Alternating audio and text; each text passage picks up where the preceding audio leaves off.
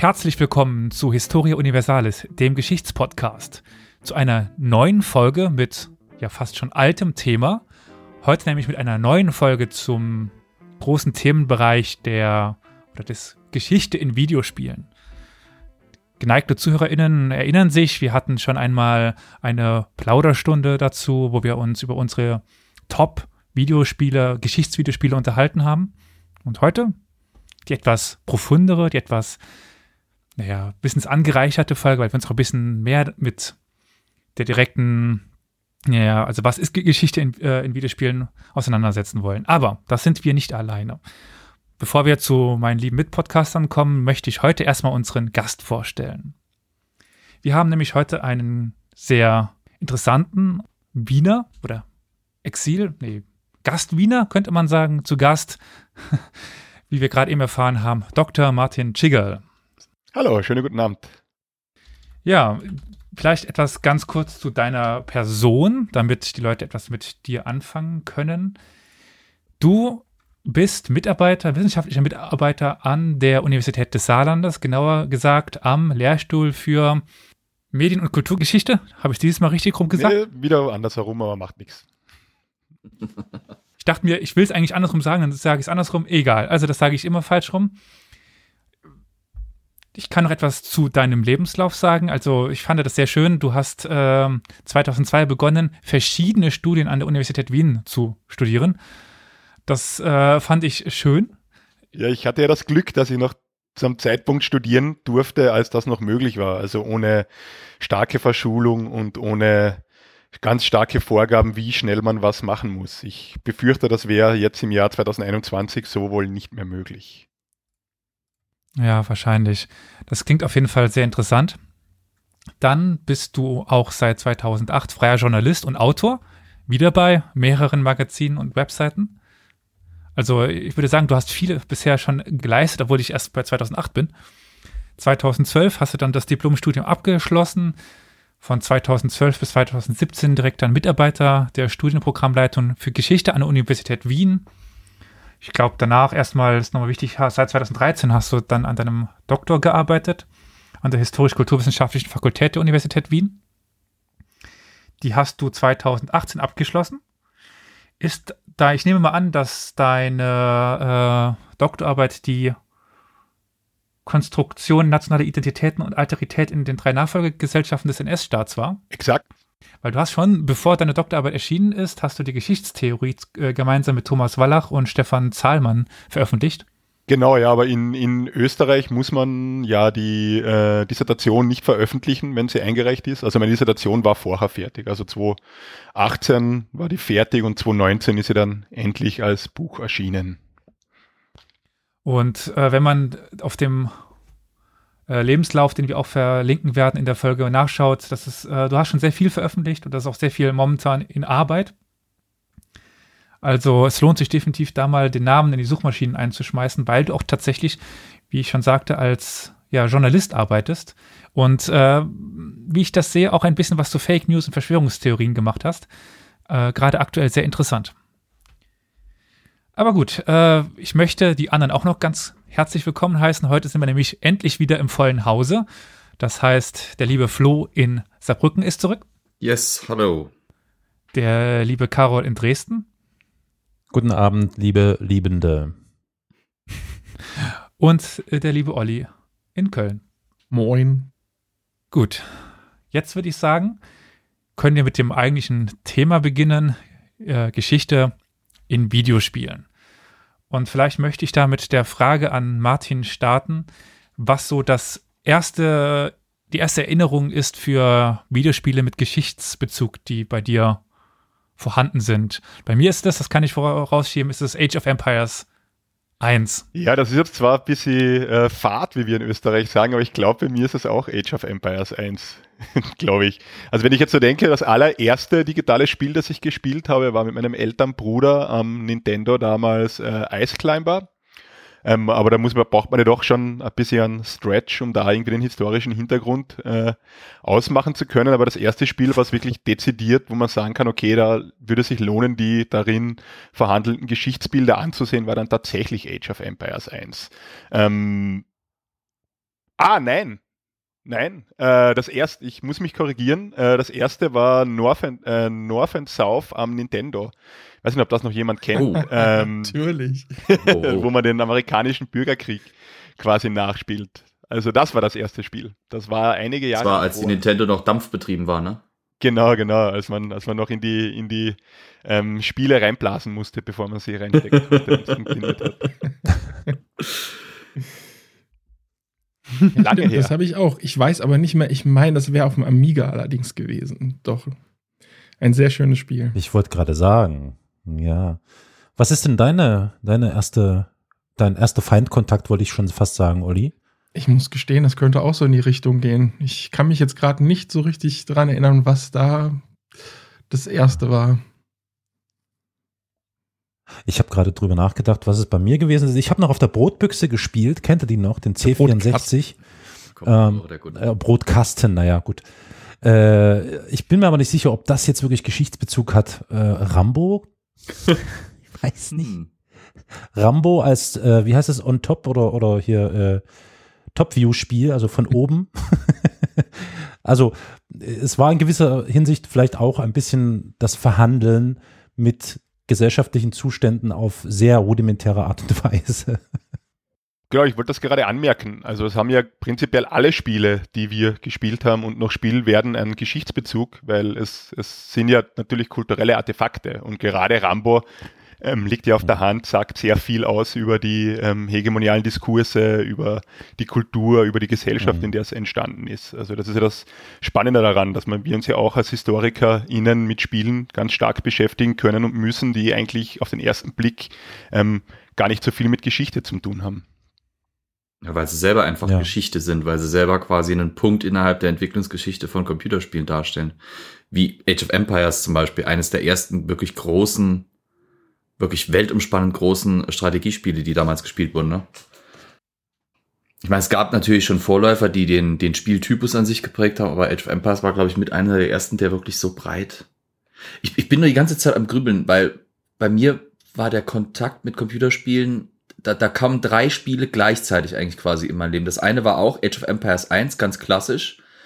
Das zweite war, Dann Strip Poker. ja, natürlich, klar, unbedingt. Ich war, ich meine, ich war sieben, acht Jahre alt, was, was läge näher. Ähm, Ja. Nee, tatsächlich waren es die Fugger, die Fugger 2 damals. Äh, das war 96, glaube ich, rausgekommen von Sunflowers. Und das dritte war Sid Meier's Civilizations 2. Wo halt Geschichte auch äh, eine zentrale Rolle war, beziehungsweise alternative Geschichte und wie man sie selber beeinflussen kann. Ganz spontan fällt mir noch Defender of the Crown ein, aber ich weiß jetzt nicht, ob das vor oder nach North South war und ob das so richtig geschichtlichen Hintergrund hatte. Ich meine schon. Wie es unser Gast schon sagt, letztlich hat alles einen geschichtlichen Hintergrund. Darf ich mal kurz äh, äh, vorpreschen? Elias war ja so nett und hat dich, äh, Martin, schon vorgestellt und äh, kurz deine, deine Vita wiedergegeben und dein, dein Schaffenswerk, möchte ich sagen. Ähm, kannst du, hast du noch in Erinnerung, ich möchte, ich hoffe, ich greife jetzt Elias nicht vor, aber hast du noch in Erinnerung, warum und weshalb es dich plötzlich in diese Richtung gezogen hat und du gesagt hast, ich möchte dieses Fachgebiet beackern? Elias, du bist mir hoffentlich nicht gram. Ich äh, nehme dir keine Nein, Fragen überhaupt nicht. Alles gut. Nein, okay. Nein, Ähm, vielleicht den Punkt zu den digitalen Spielen zu, zu, zu schlagen mit dem Fachgebiet. Mhm. Ähm, das war eigentlich sogar der Hauptgrund, warum ich mich dann doch wieder entschieden habe, ähm, zurück zur Geschichte als Wissenschaft zu kehren. Ähm, Elias hat sie kurz bei meiner Biografie anklingen lassen. Ich war eigentlich schon weg von der Universität ähm, und war schon eigentlich ganz im Bereich Journalismus, habe da Vollzeit ähm, gearbeitet für unterschiedliche Dinge, vor allem im, im Bereich Mhm. BR. Ähm, und haben wir dann irgendwann gedacht, okay, jetzt habe ich schon so lange studiert, jetzt mache ich es noch irgendwie fertig, aber irgendwas anfangen damit werde ich eh nie können. Und ich habe dann bei meinem damaligen oder bei meinem späteren Doktorvater Stefan Zahlmann in Wien eine Lehrveranstaltung gemacht aus dem Bereich Kulturgeschichte, die mir dann irgendwie die, die Augen geöffnet hat, weil ich plötzlich gesehen habe, okay, ich kann mich in der Geschichtswissenschaft ganz dezidiert mit Dingen beschäftigen, die ähm, unmittelbar aus meiner Lebenswelt stammen. Also ich habe davor vor allem einen Mhm. wirtschaftsgeschichtlichen ähm, Schwerpunkt gehabt in Richtung Globalgeschichte, weil mich das interessiert hat. Ähm, und habe dann gemerkt, Mhm. okay, naja, ich, das ist eigentlich viel, macht viel mehr Spaß, mir als, als Studierendem was zu bearbeiten, was ich mir im, in meinem, mich in meinem Alltag beschäftigt, nämlich digitale Spiele. Ähm, und darüber habe ich dann den Bogen zurückgeschlagen. Und dann habe ich gemerkt, okay, man kann grundsätzlich alles mit einem historischen Erkenntnisinteresse und einer historischen Fragestellung bearbeiten. Es kommt halt nur darauf an, wie man es macht. Und das war dann so quasi mein Comeback in die Wissenschaft.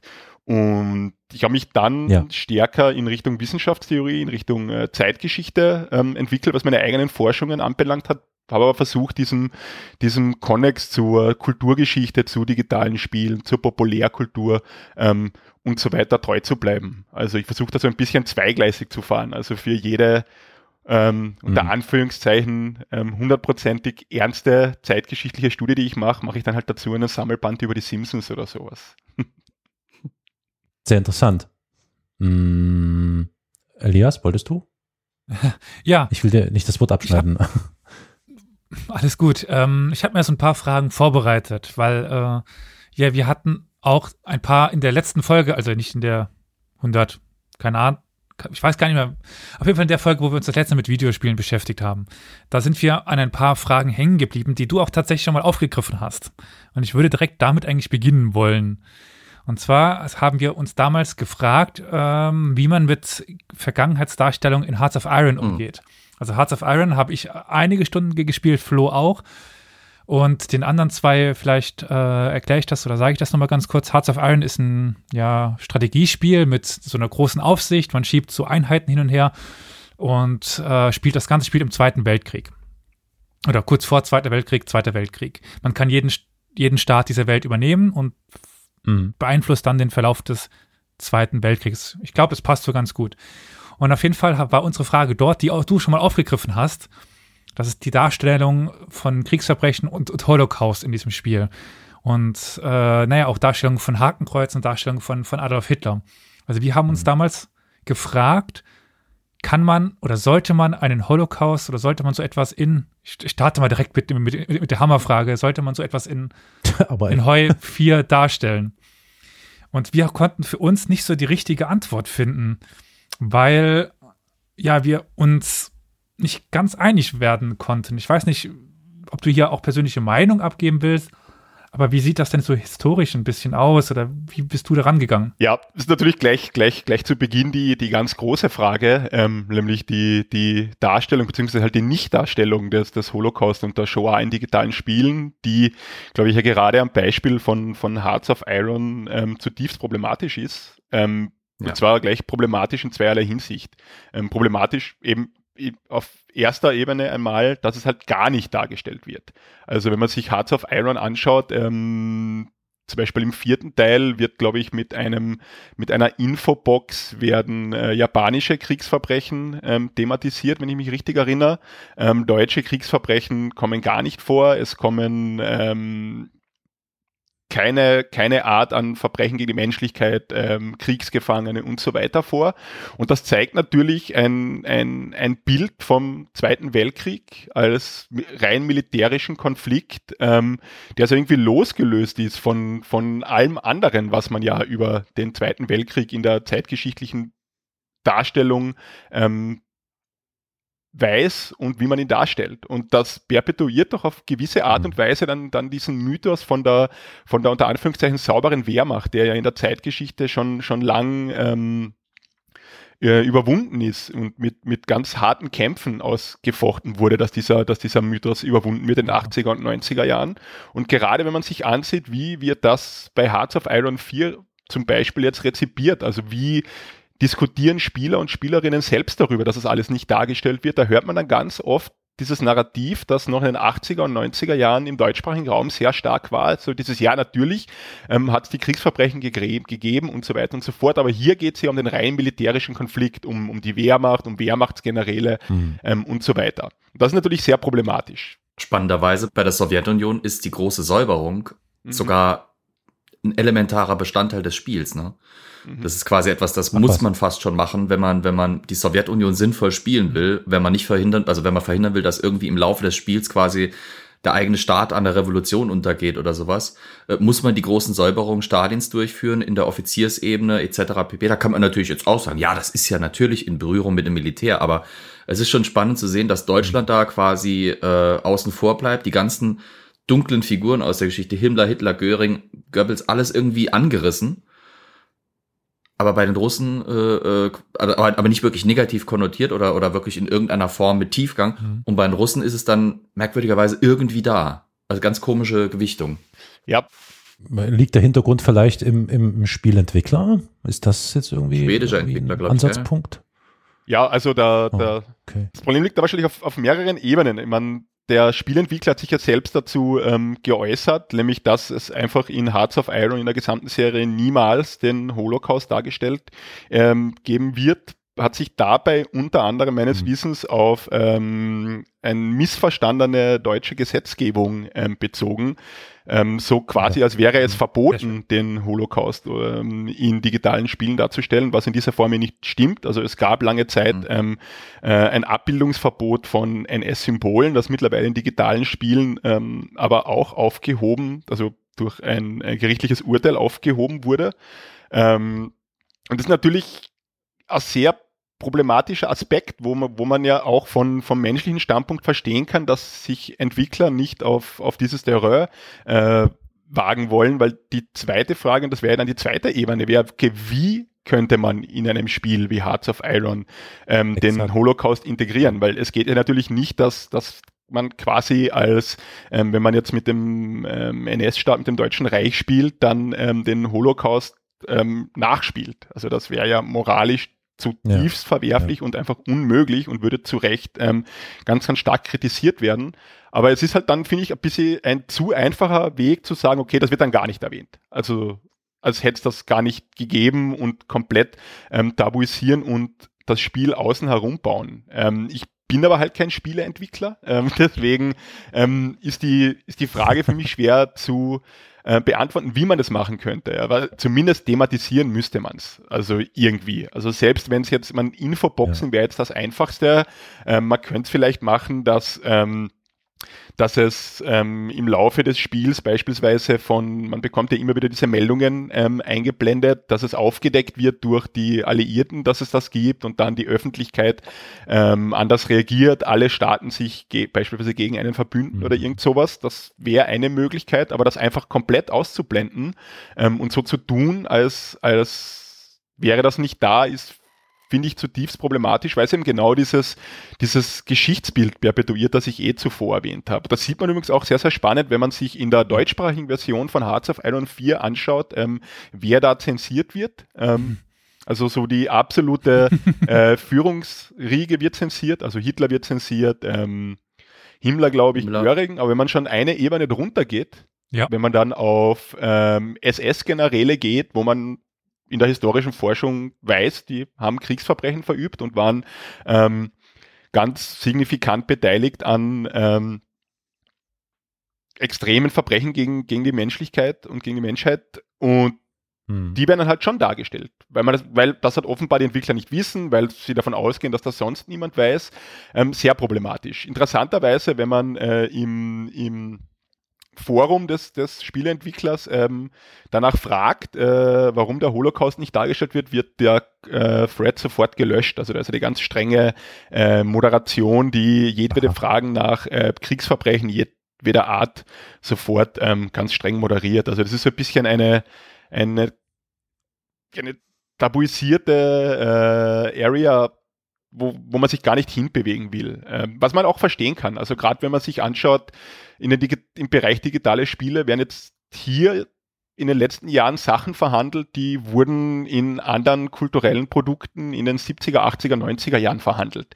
Denken wir nur an, an den Film Schindlers Ja. Liste. Also heute ein Film, Mhm. der Ja. im Schulunterricht eingesetzt wird, ganz selbstverständlich und ganz zentraler Aspekt in der, in der Didaktik ist oder die, die Serie Holocaust aus den 1970er Jahren, ähm, die für ähm, die vor allem in Deutschland und in Österreich, also in der BRD und in Österreich, von ganz zentraler Bedeutung war für eine, für eine erste öffentliche Auseinandersetzung mit dem Holocaust, ganz einfach, weil es zum ersten Mal im Fernsehen zu sehen war.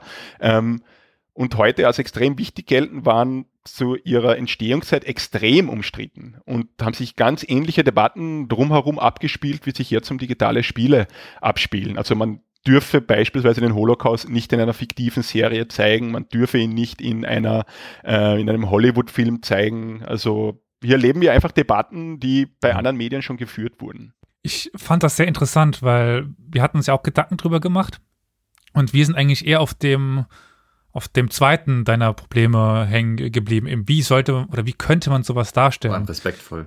Ich meine, deine äh, ja, ja, deine Herangehensweise finde ich super. Die kam uns damals, glaube ich, gar nicht. Ich weiß nicht wieso, aber diese Quick-Events, die gibt oder diese Infotafeln, die gibt es ja bei Paradox-Spielen en masse.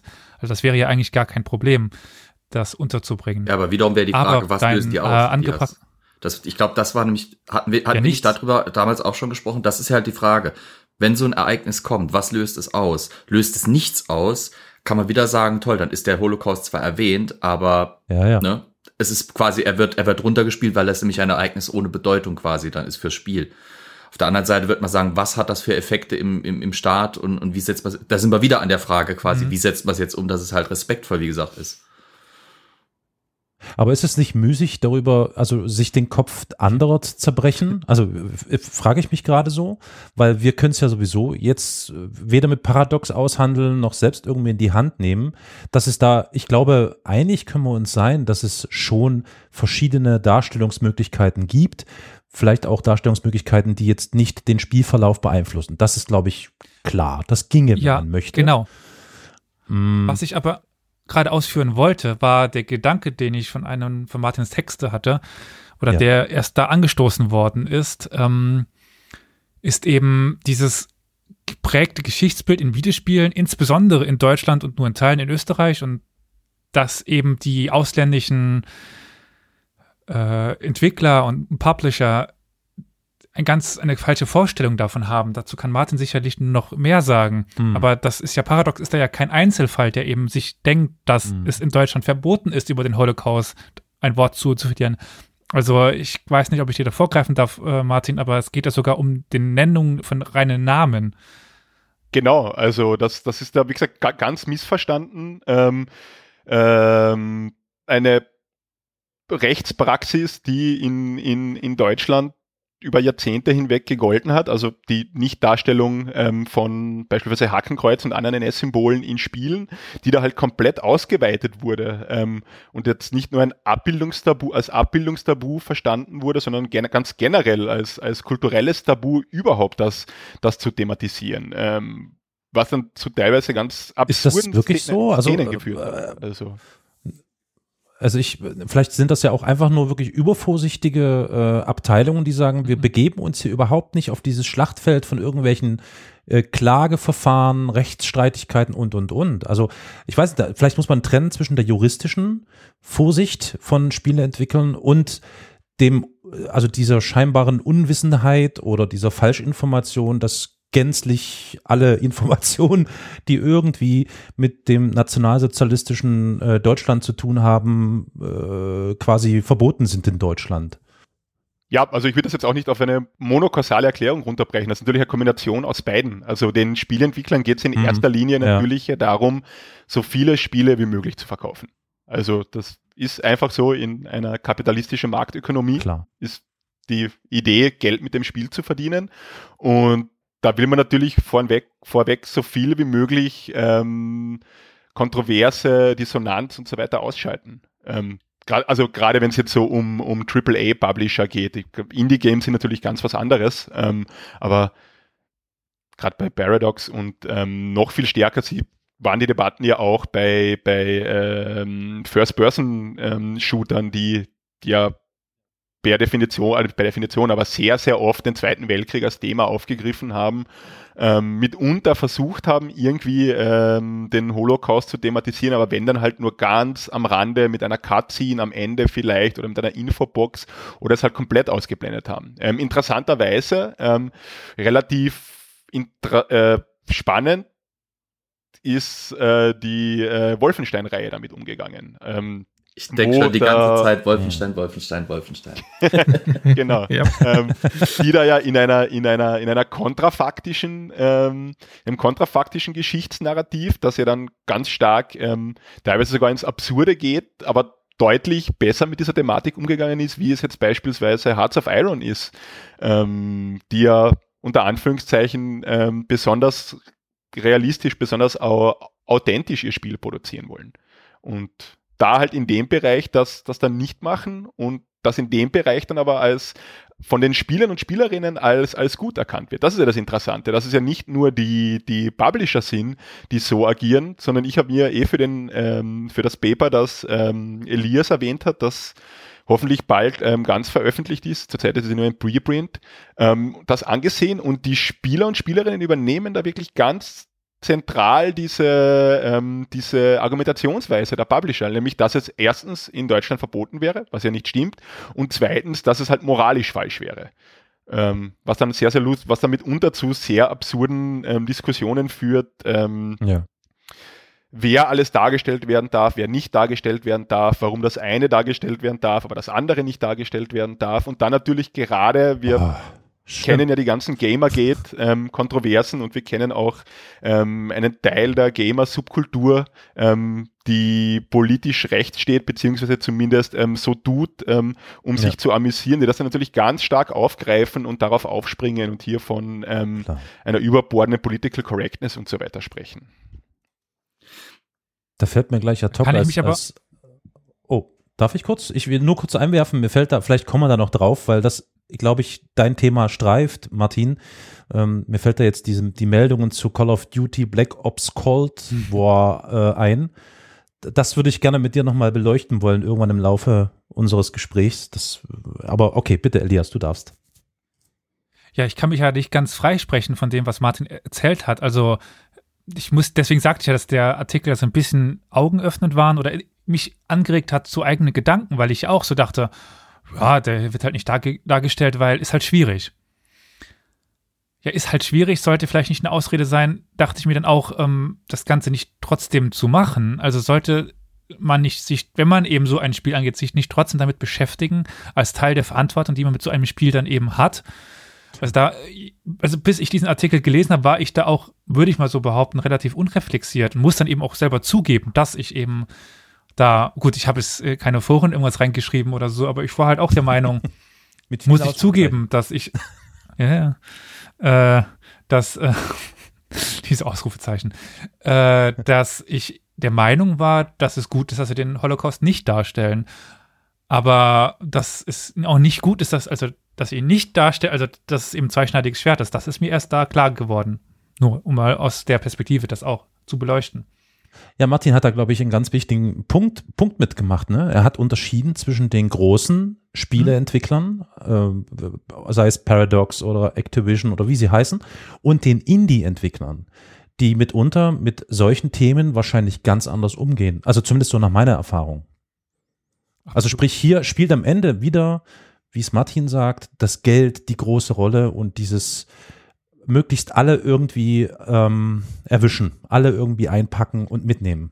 Sehen wir aber nicht in der AAA-Szene derzeit sowieso so eine Art Tendenz zum, ich sag mal, wir spielen gerne mit großen Themen, aber Verantwortung übernehmen, das ist äh, bisschen unangenehm. Wenn ich jetzt zum Beispiel an die letzten, ja. gerade eben diese Gamersgate-Sachen und so weiter denke, wie den Streit um, um The Division äh, 2 und so weiter mit den dystopischen Darstellungen. Immer wieder gab es auch Streit, gut, nicht ganz so im Mainstream, weil die Spiele meistens relativ klein waren, die dazu entstanden sind. Das Thema amerikanischer Bürgerkrieg und so weiter und so fort. Wo immer wieder, äh, also mir, mir ist bisher noch nicht einmal wirklich ein, ein, großer Entwickler untergekommen, der in den letzten, sagen wir mal, so zehn Jahren bewusst irgendwie einen politischen Standpunkt vertreten hat und wirklich hinter dem auch gestanden hat, sondern der Trend geht dahin, möglichst allglatt und, und überhaupt von jeglicher Verantwortung sich freizusprechen, obwohl man Sachen in Spielen macht, die eigentlich einen Standpunkt vertreten. Das ist so, so ein merkwürdiger Bruch, der da irgendwie existiert, ne? Und da könnte man ja auch, äh, ich will nur kurz ein Spiel in den Ring werfen mit Battlefield äh, 5, das ich hier auch im, im Twitch-Stream äh, als ein Bild habe, eben um diese Dis Diskussion mit der Political Correctness, dass Frauen dargestellt wurden. Aber Martin, Entschuldigung, ich wollte dir, also nicht, dass ich das als Political Correctness finde, aber um die Diskussion anzustoßen, äh, jetzt äh, ja, um, um, zurückzukommen zu dem Aspekt mit, mit Politik, ähm, wie du ganz richtig gesagt hast, also sie, sie sagen zwar, die Entwickler, sie nehmen keine politischen Standpunkte ein, aber natürlich nehmen sie die ganze Zeit politische ähm, Standpunkte ein. Ähm, das ist ja ein bisschen in der Philosophie, sagt man ja, wenn, wenn jemand sagt, er hat keine Metaphysik, dann hat er meist eine sehr, sehr schlechte äh, Metaphysik. Und ähnlich ist es ja da, wenn jemand sagt, er hat keinen politischen Standpunkt und er hat keine Ideologie, dann ist die meist nicht einfach nicht besonders reflektiert. Und gerade, das ist ja auch das Spannende, sich als, aus kulturgeschichtlicher Perspektive mit digitalen Spielen zu beschäftigen, weil man sich da eben anschauen kann, okay, was sind denn da hegemoniale ideologische Positionen, was sind hegemoniale Diskurse, was sind bestimmte Rollen, die in diesen Spielen reproduziert und konstruiert werden. Weil natürlich der, ähm, eh, wie der Kollege vorher gesagt hat, Call of Duty mit, äh, mit rechten Verschwörungstheorien, das ist natürlich eine zutiefst politische Aussage. Und auch dieser, ähm, die Reinszenierung des Ost-West-Konflikts ist eine zutiefst politische Aussage. Ähm, wer, wer in Spielen die Guten sind, wer die Bösen sind, auch eine zutiefst politische Aussage. Welche gesellschaftlichen Verhältnisse reproduziert werden, äh, zutiefst politische Aussage. Und ich glaube, jemand von euch hatte vorher erwähnt, dass er die ähm, Fugger gespielt hat. Das ist natürlich auch sehr spannend, wenn man sich dann anschaut, ja. wie, wie, wie, wie Spiele, die in der äh, frühen Neuzeit angesiedelt sind äh, oder im Spätmittelalter angesiedelt sind, ganz stark nach, nach kapitalistischer Logik funktionieren, die aber natürlich eine kapitalistische Logik ist ähm, der Zeit, in der sie produziert worden sind und nicht in der Zeit, in der sie ähm, spielen. Also da äh, hm.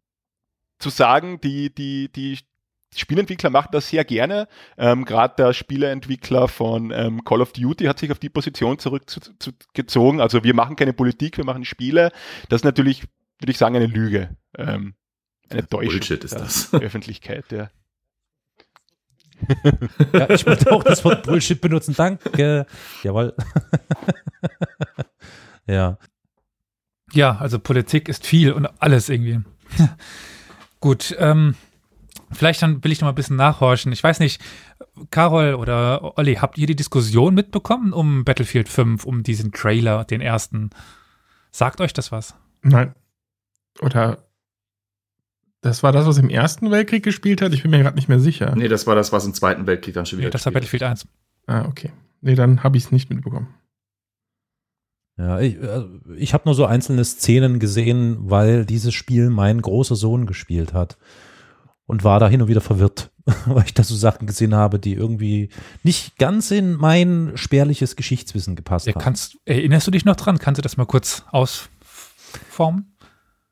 Also ich glaube, äh, ich glaube, das Paradebeispiel, was mir jetzt noch in Erinnerung ist, war, dass ich da, glaube ich, ähm, schwarze Soldatinnen gesehen habe, die da äh, Seite an Seite mit äh, männlichen, äh, wie heißt es denn, Kampfkameraden an der Front äh, gekämpft haben. Das äh, wäre mir neu gewesen. Das ist auch ziemlich genau das, auf, Beispielsweise. Auf was ich hinaus wollte. In dem Trailer war ja eine, eine ah, Frau ja. zu, zu sehen mit einem mechanischen Arm, mit einem, also mit einer Armprothese, die eben gekämpft hat.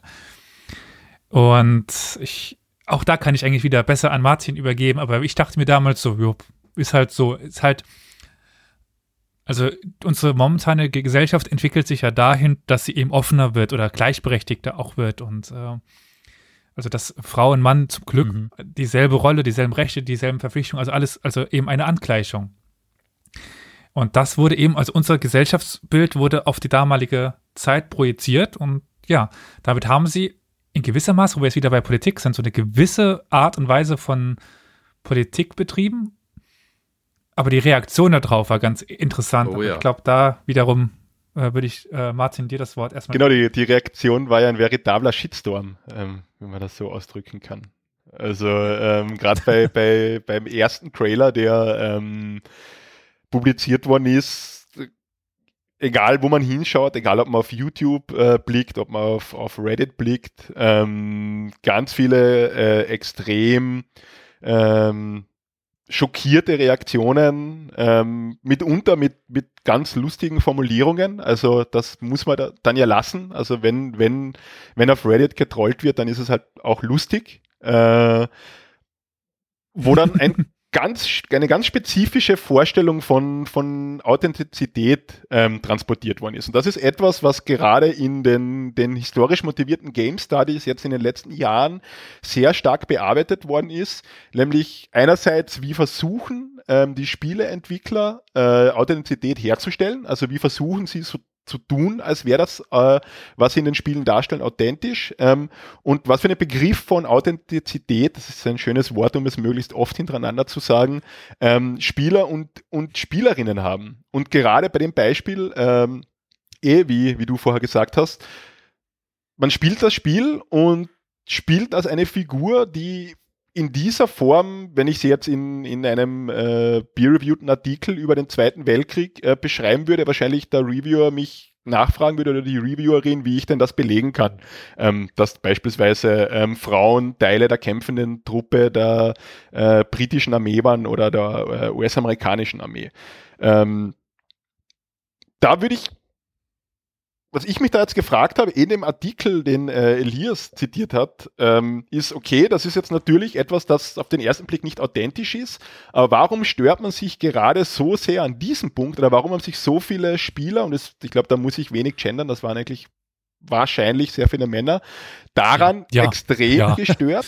Und warum stört man sich nicht ganz prinzipiell daran, dass ich beispielsweise, um jetzt bei Battlefield zu bleiben, ähm, in der Luft aus einem Flugzeug aussteigen kann, mit meinem Scharfschützengewehr den Piloten des anderen Flugzeugs erschießen und in dessen ähm, Flugzeug einsteigen? Also das ich bin jetzt kein Experte für, für Luftkämpfe, ja, aber ich glaube, das hat so auch nicht funktioniert äh, im Zweiten Weltkrieg. Ähm, es gibt, es gibt einen aufgezeichneten Angriff, wo ein abgesprungener, äh, also aus einem Flugzeug, ein Pilot einen anderen Piloten erschossen hat. Ich glaube, der ist einmal verzeichnet im Zweiten Weltkrieg, aber er ist ja nicht in dem anderen Also nach einer wahren Geschichte. Aber ich bezweifle, ja, dass er dann noch ins Flugzeug des anderen gestiegen ist. genau, das ist nicht. Oder ein anderes Spiel ja, aber hinterher Prinzip, Also, wenn man jetzt bei der ja, äh, Landung in der Normandie aus dem Landungsboot gestiegen ist äh, und erschossen wurde, ist man wahrscheinlich nicht hm. ähm, am Landungsboot wieder gespawnt. Ähm, also das sind alles Dinge, über die wir ganz problemlos hinwegblicken, weil es Teil der Spielmechanik ist. Genauso mhm. wie dass wir auf magische Art und Weise regenerieren, nachdem wir angeschossen wurden. Wir müssen mhm. nur lange genug hinter der Sanddüne liegen ähm, oder dass wir 200 Schuss Munition mit uns tragen können, obwohl das ähm, in echten Leben zu schwer wäre, um es zu tragen. Und das nehmen wir ganz problemlos hin. Und der andere Aspekt, äh, wenn jetzt der, dass, dass, dass auf der visuellen Ebene hier Diskrepanz ist, stören sich offenbar so viele Spieler daran. Und dann wird in diese Diskussion ganz, ganz viel hineinprojiziert und ganz, ganz viel hineingetragen, dass er eigentlich nichts mit dem Spiel zu tun hat, sondern wo halt ganz starke ähm, Kämpfe um politische Hegemonie, um, um Weltanschauungen, ähm, um ganz stark identitätskonkrete Narrative auf dieses Spiel projiziert werden und verhandelt werden. Und das war für mich sehr, sehr spannend, mir das anzusehen, weil es ja wahrscheinlich ja. eine sehr, sehr kleine Minderheit ist, die wirklich so ein großes Problem damit hat, ähm, die dann aber sehr, sehr laut ähm, auftritt. Das ist ja gerade bei Gamergate, haben wir das ja erlebt, wie hier wirklich, also Gamergate ist es zwar nicht um das gegangen, aber es war ein ähnliches Prinzip, nämlich dass eine kleine Gruppe an Spielern Review Bomb beispielsweise, also Spiele ganz gezielt ähm, nach, nach, nach äh, schlecht bewertet. Ganz gezielt, ähm, bei Gamergate war es ja eine, eine Game-Journalistin, äh, doxt und stalkt, ähm, bedroht und so weiter. Also wo ideologische Kämpfe im Medium digitales Spiel verhandelt werden. Und das ist für mich als, als Kulturhistoriker sehr spannend. Das muss ich sagen. Das ist auf, auf, auf, wirklich, also wirklich äußerst spannend, absolut. Ich, ich muss da mal ganz kurz einen Schlenker in, in eine andere mediale Richtung bringen, nur weil ich jetzt nicht so der Gamer bin. Aber ich fühle mich ein wenig erinnert an die Diskussion um eine Serie, die jetzt auf Netflix vor ein paar Mal, ich glaube Monaten gestartet ist, die hieß oder heißt Bridgerton. Ja. Das ist ein Historiendrama. Es geht irgendwie um, äh, ich glaube, Großbrit äh, England 19. Jahrhundert. Und quasi alle Protagonistinnen und Protagonisten kann man von vornherein sagen, sind, können nicht authentisch gewesen sein, weil es gab eben keine schwarze, schwarzen Adligen und so weiter. Und es hat sich darum äh, auch so eine äh, Diskussion entsponnen, dass das ja, äh, also das wäre ja Geschichtsverfälschung und ist das jetzt richtig oder nicht? Und das ist genau diese Frage, die so spannend ist und egal ob jetzt im Film, Serie oder in Games, weil sich die Medien in gewisser Hinsicht da ähneln, nämlich um die Frage, die Darstellung von, ähm, von äh, vermeintlichen Geschichtswissen angepasst, wie es Elias schon eingehend sagte, an, an, an, an den jetzigen Zeitgeist und das Uminterpretieren, ist das partout falsch? Oder macht es vielleicht sogar Sinn? Das ist ein total krasses Thema, wie ich finde. Jein. Also ich stelle mir gerade junge Menschen vor, die, die, äh, ich sage jetzt mal, vielleicht nicht allzu geschichtsbewandert sind, weil sie nicht wollen können oder weil die Schule es nicht will. Und dann spielen die halt ein Spiel, was offensichtlich nicht authentisch wiedergibt, wie was geschehen sein äh, könnte und gehen aber eventuell davon aus, ähm, ja. dass es so war. Das ist ja nun erstmal grundsätzlich nicht so. Kommen bei uns ins Museum und sind erschüttert, wenn ich ihnen erzähle, wie Geschichte tatsächlich war, weil es nämlich plötzlich ganz auf einmal irgendwie banal wirkt. Eieiei. Ja, ja, gut, das kommt noch mit hinzu. Ja, ja, gut, diese Überspitzungen und ähnliches, die natürlich Teil der Inszenierung sind. Ich meine, das okay. ist halt auch, das ist ja, ja, halt aber vielleicht klar, auch kratzt da, kratzt äh, da halt auch an dieses Thema Verantwortung von, von Game-Entwicklern. Das ja auch, also ich war, das gebe ich zu, ich war jetzt kein Teil mhm. von der Community, die äh, jetzt zum Beispiel irgendwie gedoxt oder irgendwie angefangen hat, da wirklich so über die Stränge zu schlagen. Aber ich war Teil bei der Diskussion zum Beispiel um, um, um Battlefield 5, habe ich mir vielfach äh, auf, auf 9gag, auf, auf YouTube und auf allen möglichen Plattformen Diskussionen geliefert mit Leuten, weil es mich halt auch irgendwie angefressen hat, war, dass, dass Geschichte halt da wieder so dermaßen diesem modernen Zeitgeist und dem Streben nach äh, Verkaufbarkeit und nach nach Social, äh, ja, nach diesem ganzen Political Correctness und, und Social Reflection und so weiter da alles so geopfert wurde. Ähm, bei Bridgerton zum Beispiel ja auch, das, Mhm. Es ist halt schwierig, wenn das Medium versucht, etwas zu vermitteln, aber eigentlich gar nicht die, die Embageur hat, quasi tief genug zu gehen und Sachen wirklich zu thematisieren, sondern einfach, einfach so halbherzig versucht, Sachen, Sachen umzusetzen, anzukratzen.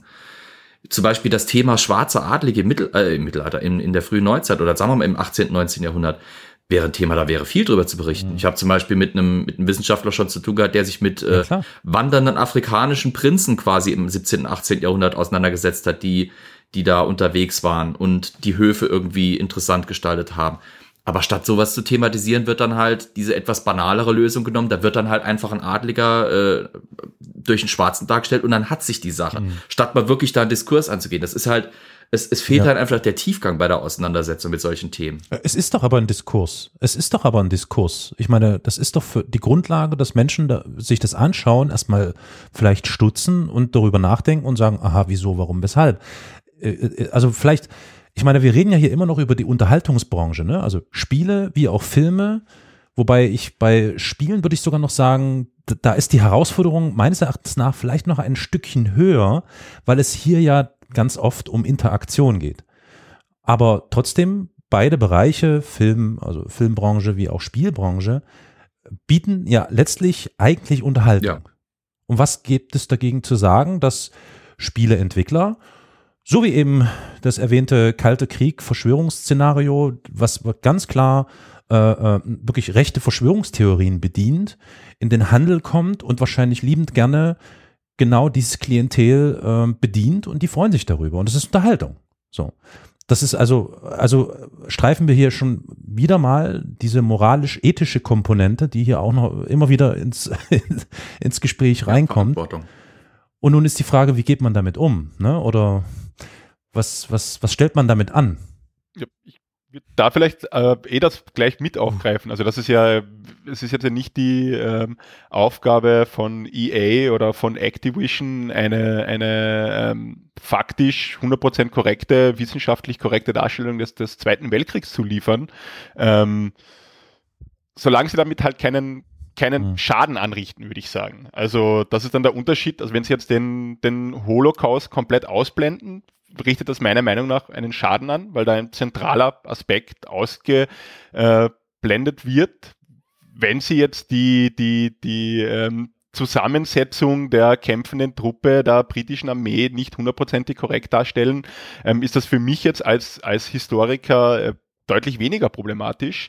Und wo ich da natürlich, was ich da noch als aus wissenschaftstheoretischer Perspektive unbedingt hinzufügen muss, ist ja, dass das Geschichte ja immer die narrative Konstruktion einer vorgestellten Vergangenheit in der Gegenwart ist. Also Geschichte ist ja immer ähm, in den Diskursen der Gegenwart ähm, verortet. Das, dazu braucht man sich ja nur anschauen, welche welche geschichtswissenschaftlichen Darstellungen werden wann ähm, publiziert, mit welchem Zweck, ähm, welchen Zweck verfolgen die Autoren und die Autorinnen und auch wenn sie den nicht offenlegen, sind sie halt trotzdem in, in den Diskursen ihrer Gegenwart verortet und projizieren ja immer Dinge der Gegenwart ähm, in eine vorgestellte Vergangenheit. In der Wissenschaft haben wir halt natürlich andere Ansprüche, also es muss faktenbasiert sein, es muss quellenbasiert sein, es muss intersubjektiv nachvollziehbar sein und so weiter.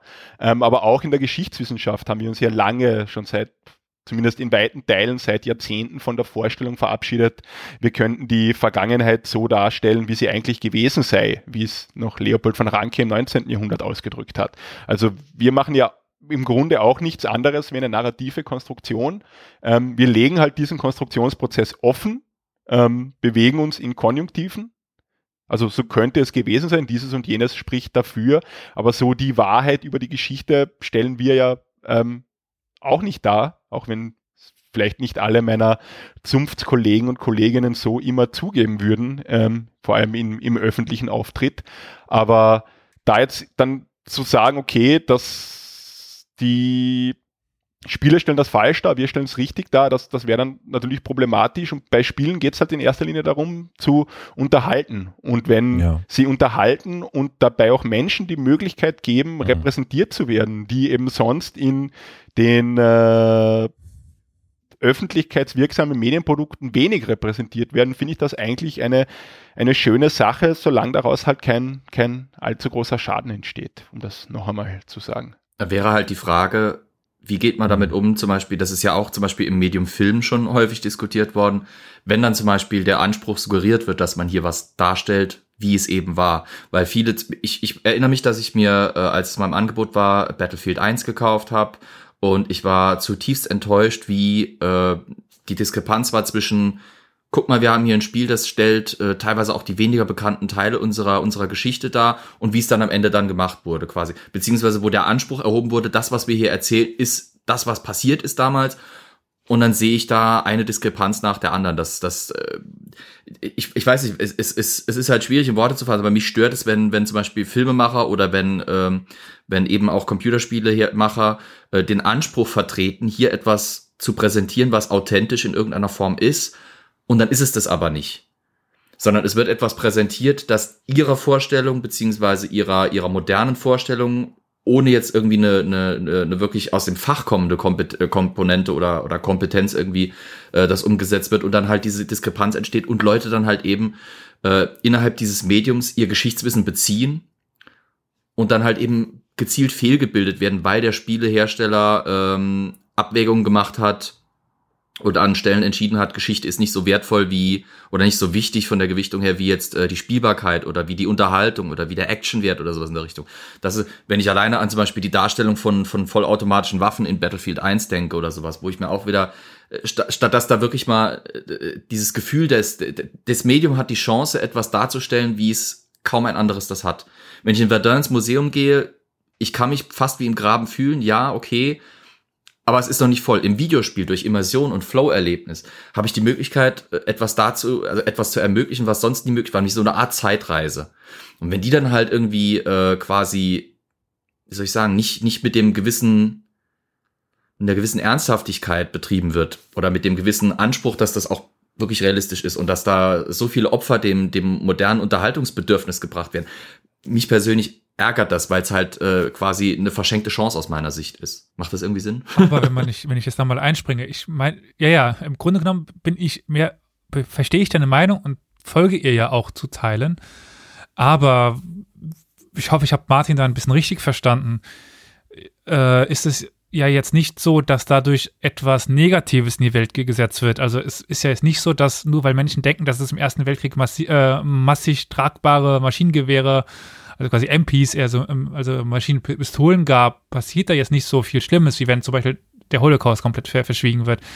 Es ist eher der umgekehrte Effekt, vielleicht interessiert sich einer aufgrund dieses Spieles für die Geschichte und beginnt sich dann damit zu, zu beschäftigen und hat damit eigentlich einen positiven Effekt, weil sich jemand, der sich normalerweise nicht mit Geschichte beschäftigt, hätte sich nun doch damit auseinandersetzt und dann eben doch mit diesem Medium zu tun hat.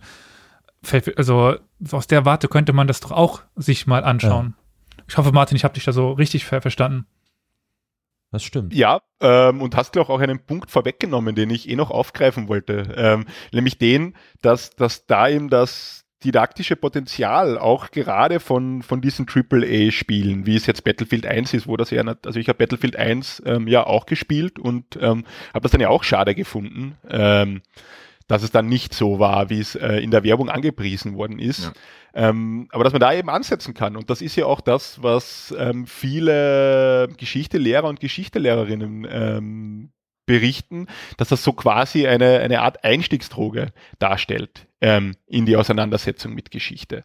Ähm, und das, so kann man diese Spiele dann auch sehr, sehr spannend im Unterricht einsetzen. In Wien hat ein äh, Student bei mir eine, eine Masterarbeit geschrieben, äh, er hat Lehramt studiert, ähm, also hat nebenbei schon in einer Schule unterrichtet und der hat sich mit seinen ähm, Schülern und Schülerinnen einfach digitale Spiele angesehen ähm, und hat die dann aufbauend auf, auf den, den Levels, die sie gespielt haben, einfach weiter recherchieren lassen. Und da setzt das eben genau an. Also man holt die Schülerinnen und Schüler in ihrer Lebenswelt ab und lässt sie dann einfach damit ja. weiterarbeiten. Es ist natürlich jetzt, also es kann natürlich nicht funktionieren, dass man den, ähm, oder es wird kein besonders großer Lernerfolg sein, wenn man den Ersten Weltkrieg lediglich mit Battlefield 1 unterrichtet. Ähm, hm.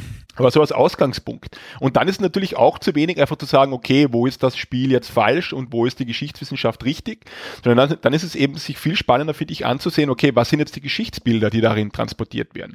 Warum wird das so dargestellt? Wie versuchen uns die Spieleentwickler zu suggerieren, das wäre authentisch? Also wenn wir jetzt da zum Beispiel, ähm, das ist ja eh wahrscheinlich das ähm, beliebteste Beispiel für Spiele mit ähm, geschichtlichem Hintergrund und Geschichtsbildern, die Assassin's Creed-Reihe anschauen, oh ja. die ja auch ganz dezidiert damit wirbt, wie genau sie ist, dass wenn man ähm, Assassin's Creed 1 spielt, ist man, als wäre man tatsächlich in Jerusalem zur Zeit der Kreuzzüge, weil sie haben sich so und so viel tausend Karten angesehen und so und so viel freischaffende Historiker ihnen bezahlt und sich dann eben anschaut, okay, wie versuchen die jetzt so zu tun, ähm, als wäre das die eine wahre Geschichte. Und da wird es dann spannend zu sagen, okay, die machen das ja eigentlich sehr, sehr ähnlich, wie wir Wissenschaftler auch machen, indem sie einfach sagen, naja, ich habe mir halt extrem viele Quellen angesehen.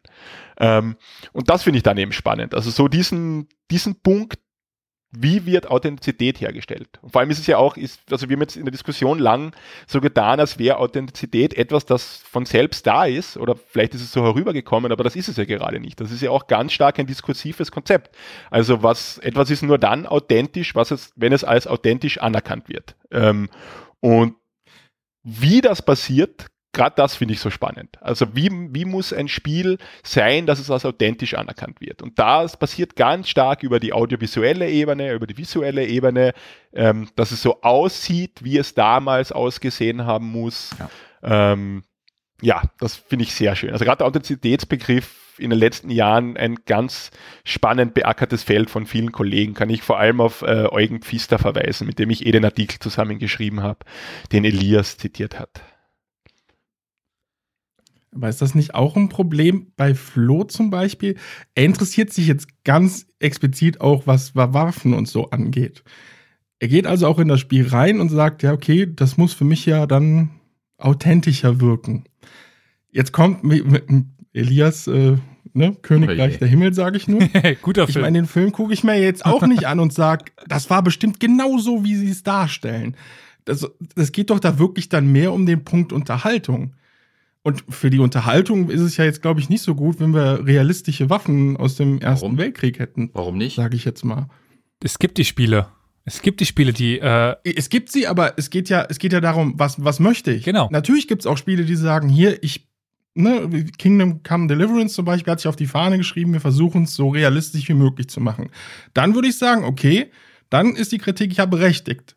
Aber Call of Duty und so, die gehen ja hin und sagen, ja, wir wollen euch unterhalten. Und wenn da dabei so ein bisschen der geschichtliche Aspekt auch noch stimmt, ist das doch schöner Nebeneffekt.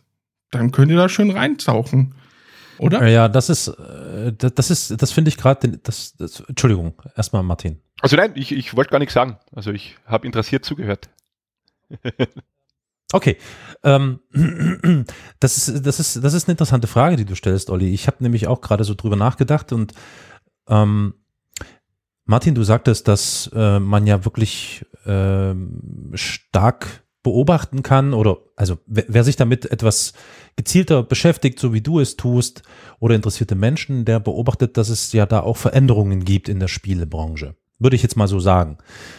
Ähm, man kann das ich würde das jetzt mal transponieren und würde es jetzt mal, ich bin so frei, mal einfach auf Rundfunk und Fernsehen transponieren und sehe da zum Beispiel, weil wir vorhin über einen, über eine Authentizität gesprochen haben und über einen Diskurs, der sich daraus ergeben könnte, dass es eine Verschiebung des Diskurses gibt und zwar in bestimmte Richtungen. Nach meinem Gefühl ist es eher so die Richtung ja. gen rechts, der immer stärker stattfindet. Und da würde mich jetzt interessieren, und das trifft vielleicht auch so ein bisschen mit Olli zusammen, also mit dieser Unterhaltung, Ja-Nein-Frage.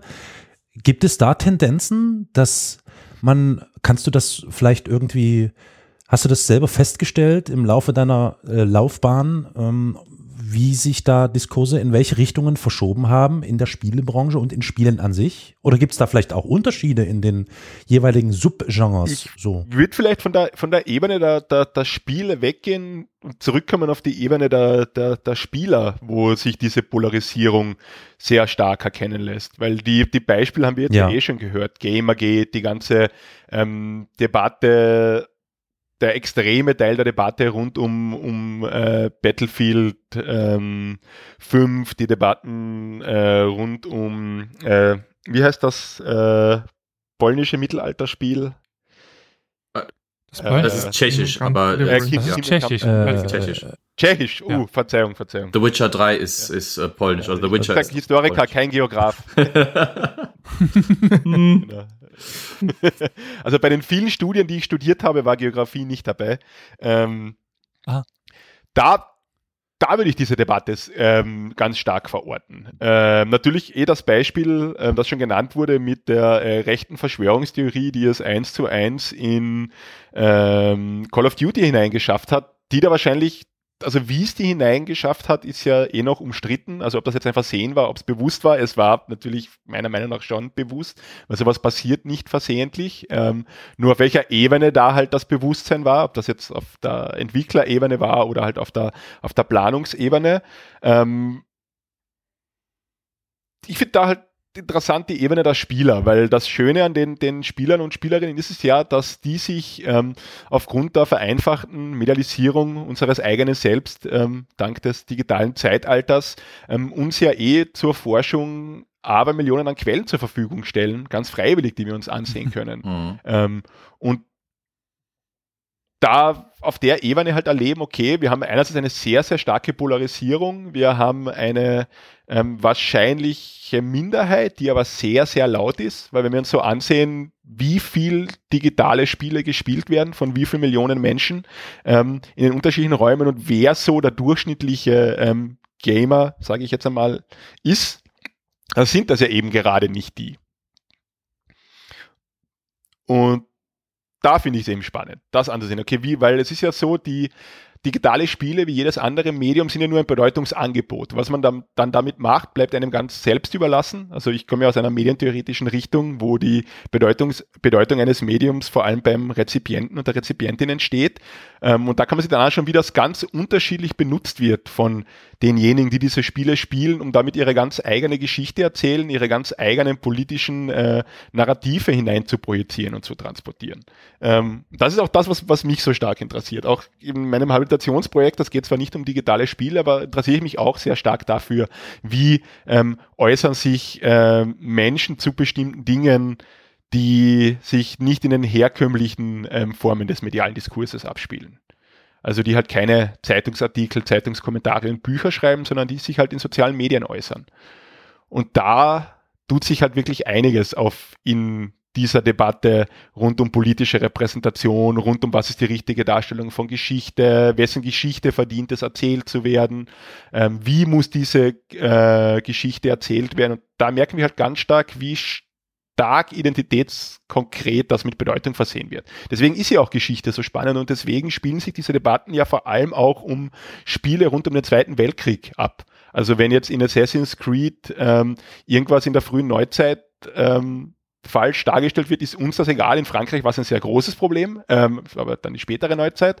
Ähm, aber wenn was in, in einem Spiel zum Zweiten Weltkrieg falsch dargestellt wird, unter Anführungszeichen, ähm, wird das, ist das für viele Spieler deutlich schlimmer. Und da ist eben die Frage, okay, warum ist das denn so für, für viele Spieler so viel ähm, mhm. schlimmer? Und da lehnen wir dann eben, okay, mhm. das hat halt einfach mehr Bedeutung für deren individuelle Identität, als wenn jetzt in einem ähm, Mittelalterspiel eine Burg falsch gebaut ist oder sowas, um jetzt ein leicht plakatives Beispiel zu nehmen.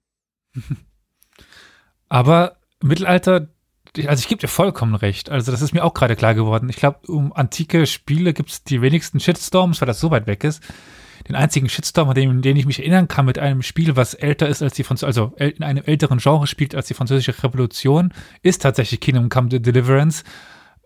Was ich damals auch sehr interessant fand, was, wo ich immer noch keine Meinung zu habe, ist eben die Darstellung, also die haben ja darauf verzichtet, eben dieses, das, was Battlefield 4, äh, 5 gemacht hat, eben dies, dieses moderne Gesellschaftsbild, äh, Gesellschaftsbild darauf zu projizieren und es eben keine Schwarzen gab oder eben keine weiblichen Kämpfer oder so weiter und so. Und da haben sie auch, da gab es ja auch eine ziemliche Diskussion drum. Ich weiß nicht, ob du die damals mitbekommen hast. Ja, wie, wenn ich mich richtig erinnere, wurde die Diskussion ja noch zusätzlich befeuert durch ähm, Aussagen des Entwicklers, oder? Mhm. Ist der da ja, nicht auch ja, sehr, sehr polternd mhm. aufgetreten in der Öffentlichkeit? Ähm, mhm. Ja, es war etwas ungeschickt. es war ziemlich ungeschickt von denen PR-mäßig, was sie da rausgehauen haben äh, ja, das, das, das Geile war halt zu sehen bei der Diskussion, dass die beiden argumentativen Seiten von so dermaßen weit auseinanderliegenden Standpunkten kamen. Das war schon teilweise echt karikaturmäßig. Äh, die eine Seite, die kommt äh, von der wirklich hm. Hardcore Social, äh, Quatsch, äh, Social Justice Warrior Seite und, und Political Correctness Seite und der Entwickler, der halt in seinem etwas äh, ja provinziellen, teilweise angehauchten Denken äh, sich da überhaupt keine richtigen Gedanken gemacht zu haben schien und äh, da plötzlich mit diesem Shitstorm konfrontiert war und dann halt eben für meine Begriffe sehr natürlich, aber irgendwie halt auch ziemlich ungünstig reagiert hat. Ich würde das Bild sogar definitiv auf die rechtskonservative Seite stellen. Ja, absolut. Äh, ich ich fand es äh, auch spannend, wenn ich da mal an, weil, weil du Polen noch vorhin gesagt hattest, The Witcher 3 Reaktion ist ja eigentlich kein historisches Spiel. Aber äh, das ist ja ein Spiel, das oh. funktioniert eigentlich durch die Verwendung von Versatzstücken aus realer Geschichte. Genauso wie zum Beispiel Game of Thrones. Einer der Erfolge, warum Game of Thrones so gut funktioniert hat, weil er so viele Ankerpunkte in der Realität hatte, äh, dass das, also, ist ja eigentlich bei Fantasy irgendwie fast immer so. Je, je näher Fantasy an der Realität ist, desto nachvollziehbar ist sie für uns teilweise und desto besser funktioniert sie teilweise. Äh, das ist irgendwie scheinbar so eine kleine ungeschriebene Regel. Äh, und The Witcher 3 hat ja auch dieses Problem gehabt, dass da eben zum Beispiel keine großen Farbig, äh, Farbunterschiede bei den Leuten auftraten. Dass, dass mal quasi nur verschiedene Fifty Shades of White war, glaube ich, eine, eine Kritik, die ich mal gelesen habe drüber. Äh, das, das sieht man halt auch, wie das, wie das teilweise die, äh, wie soll ich sagen, nicht nur das geschichtliche äh, oder das rein auf Geschichte konzentrierte Spiele, äh, die Spielebandbreite da trifft. Ich verhassel mich gerade komplett. Ähm, sondern dass das halt eben auch so aus, auswei sich ausweitet. Ja, ich, ich versuche da halt ähm, insofern vorsichtig zu sein, ähm, weil, weil wir ja natürlich, ich meine, ich kenne euch jetzt alle nicht persönlich, ähm, aber ich vermute es einmal aus einer ähm, sehr privilegierten Position heraus, ähm, das Ganze uns ansehen können, dass wir sind ja eh überall repräsentiert. Also ich bin ein, ein äh, weißer Mann mittleren Alters. Ähm, ich bin überall super repräsentiert. Also ich, also mein, ähm, ein Fassadstück von mir, das sehr, sehr ähnlich aussieht wie ich, blickt mir von überall entgegen, egal ähm, welches Spiel ich spiele, äh, welche Werbung ich sehe, welche Filme ich sehe. Also ich bin ähm, in vielerlei Hinsicht die ähm, gesellschaftlich dargestellte Norm. Deswegen versuche ich da sehr vorsichtig zu sein, wenn, wenn andere Menschen sich nicht repräsentiert fühlen und anmerken, okay, ich wäre aber gerne repräsentiert. Ähm, und dann zu sagen, okay, nein, mhm. es, das hat es aber nicht gegeben im, im mhm. europäischen Mittelalter. Ja, es hat halt ganz viele andere Dinge im europäischen Mittelalter auch wahrscheinlich nicht gegeben, ähm, die in dem Spiel so sind. Ähm, und ganz wichtige spielmechanische Dinge, da ist das ja kein Problem für uns. Also äh, mhm. Johann Heusinger, einer der großen Säulenheiligen der Game Studies, hat einmal gesagt, ähm, damit ist eine Beschreibung von Spielen. Es ist sehr wichtig, dass ein Spiel anders ist wie das normale Leben, damit es als Spiel erkannt wird und damit es als Spiel funktioniert. Und bei ganz vielen Dingen bei Spielen nehmen wir das ganz problemlos hin, dass es halt anders ist wie das normale Leben, damit es als Spiel funktioniert. Und bei gewissen Dingen entsteht dann so diese, dieser, dieser Schnittpunkt, wo, wo es dann auf einmal ähm, nicht mehr jeder so problemlos hinnimmt, dass das dann halt jetzt anders ist. Ähm, und da finde ich halt dann spannend, mir das, mir das anzusehen. Ja, das okay, warum stimmt, ist es genau ja. dieser Punkt, der, der dann so problematisch aufgefasst wird? Ja, und warum ist es so? Man könnte das ja auch in die andere Richtung betrachten. Ne? Das war so meine Überlegung noch. Das passt auch zu The Witcher, selbes Entwicklerstudio. Wenn man sich jetzt mal die Reflexion in die Zukunft anschaut ja. und dann eben jetzt mal, äh, wie heißt ja. das, Cyberpunk? Ja, Cyberpunk, oder? Cyberpunk mhm. 2077 anschaut. Ich meine, das ist ja eine, eine ganz interessante ganz interessante Sichtweise der oder Darstellung der Zukunft und des kapitalistischen Systems, äh, was dahinter steckt. Also das ist ja massiv kritisch, also wirklich auf wirklich abgesehen von den Bugs, die da kritisiert wurden, aber äh, ist ja wirklich auf jeder Ebene findet man dort Sachen, die, wenn man äh, mal eine Sekunde drüber nachdenkt, man sagt, ja, genau, das ist äh, quasi die, das, das Rückspiegeln des aktuellen Zustands, den wir da erleben. Und da, da wird aber nicht großartig drüber diskutiert oder debattiert. Ne? Also höchstens, dass man vielleicht sagt, es ist platt, weil erwartbar oder kennen wir schon. Aber über so etwas eben nicht, interessanterweise. Ja, also das ist jetzt für mich ein sehr schmerzhaftes Thema, weil das meine größte Enttäuschung im zweiten Halbjahr 2020 war. Cyberpunk oh. 2077. Also ich. Oh lala, das tut mir leid. Hatte, hatte eine sehr, also ich bin ein bisschen im Hype aufgesessen, hat eine sehr große Erwartungshaltung. Vor allem, weil das auch eine Art an Spiel ist, die mich persönlich sehr ähm, anspricht. Also ähm, Open World oder zumindest in Ansätzen Open World, ähm, mhm. dystopisch, dann dieses ganze ähm, Cyberpunk-Kosmos hat mich auch als, als Pen and Paper Rollenspieler sehr interessiert bei Shadowrun.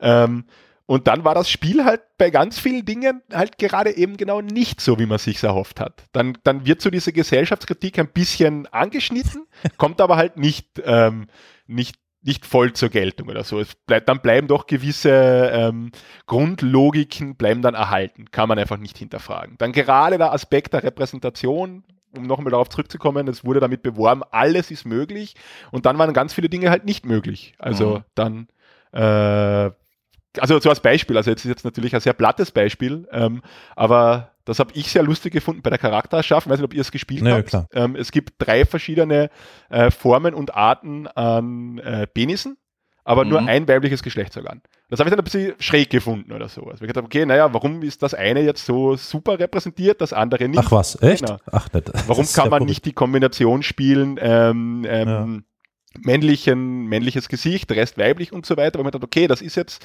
und das war für mich halt so irgendwie ein Beispiel, wo das Spiel halt überall genau diesen einen Schritt nicht geht, mhm.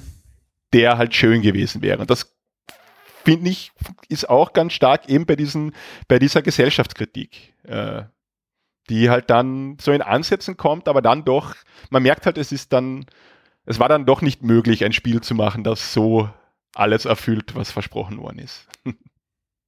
Aber ich muss aufpassen, dass ich nicht über Cyberpunk 2077 abrante. Das hat mir.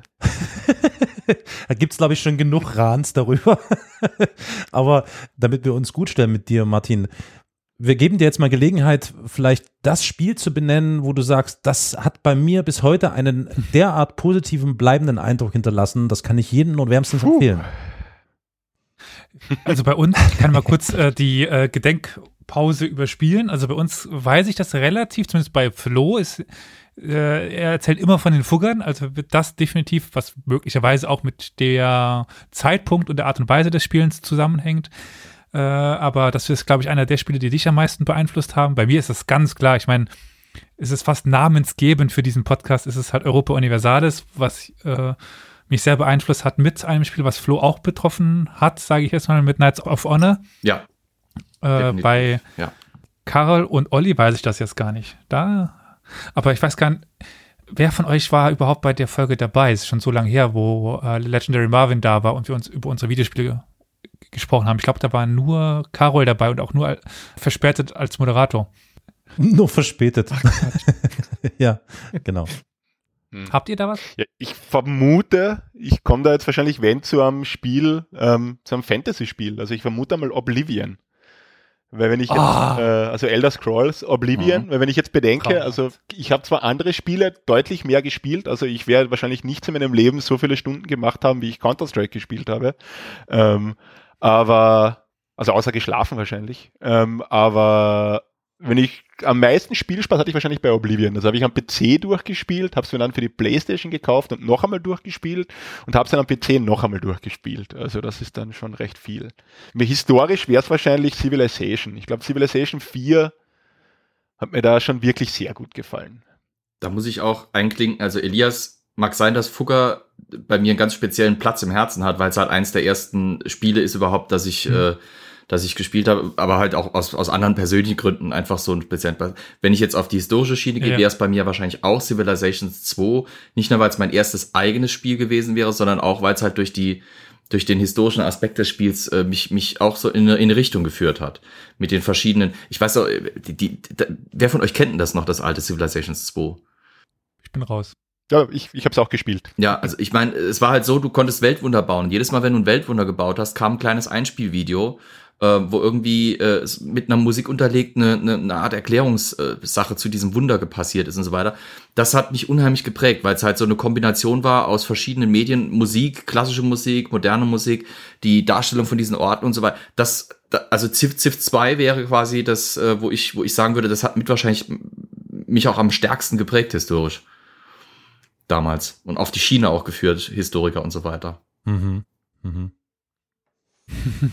Puh, also ich müsste überlegen, ähm, also ich, ich, ich tendiere eher so bedauerlicherweise, aber das hat eher was mit meiner nicht ausreichenden äh, Technik zu tun. Deswegen äh, äh, lande ich automatisch dann irgendwann bei Indie-Games tatsächlich. Und was mich tatsächlich lange Zeit beschäftigt hat, sogar bis heute vielleicht sogar ein bisschen geprägt hat, auch wenn das weniger geschichtlichen Hintergrund hat oder so, na vielleicht doch schon ein bisschen, ist äh, das Spiel äh, This War of Mine äh, gewesen. Das war auf mein, ja. Oder bis Oh, heute noch. Ja, natürlich. Ähm, das äh, muss ich sagen, also selbst, also das würde ich, also das habe ich sogar meinen Kindern nahegelegt, ab einem bestimmten Alter sich mal damit auseinanderzusetzen, weil das eben eine komplett andere Sicht ist als eben so das klassische, man kämpft an der Front als Soldat oder eben äh, einarmige Soldatin.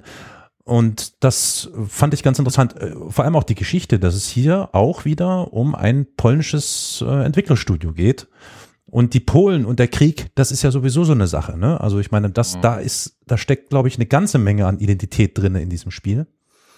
Und dann gab es noch ein anderes, sehr kleines, aber echt feines Spiel, was eher auf die, denke ich mal, naja, aktuell auf die Zeit rekurriert und das ist das Spiel gewesen Papers, Please. Auch Ja, das ist so ein, so ein sagst. Oh ja, Indie-Simulationsding, ja. wo man letztlich ähm, ja, genau.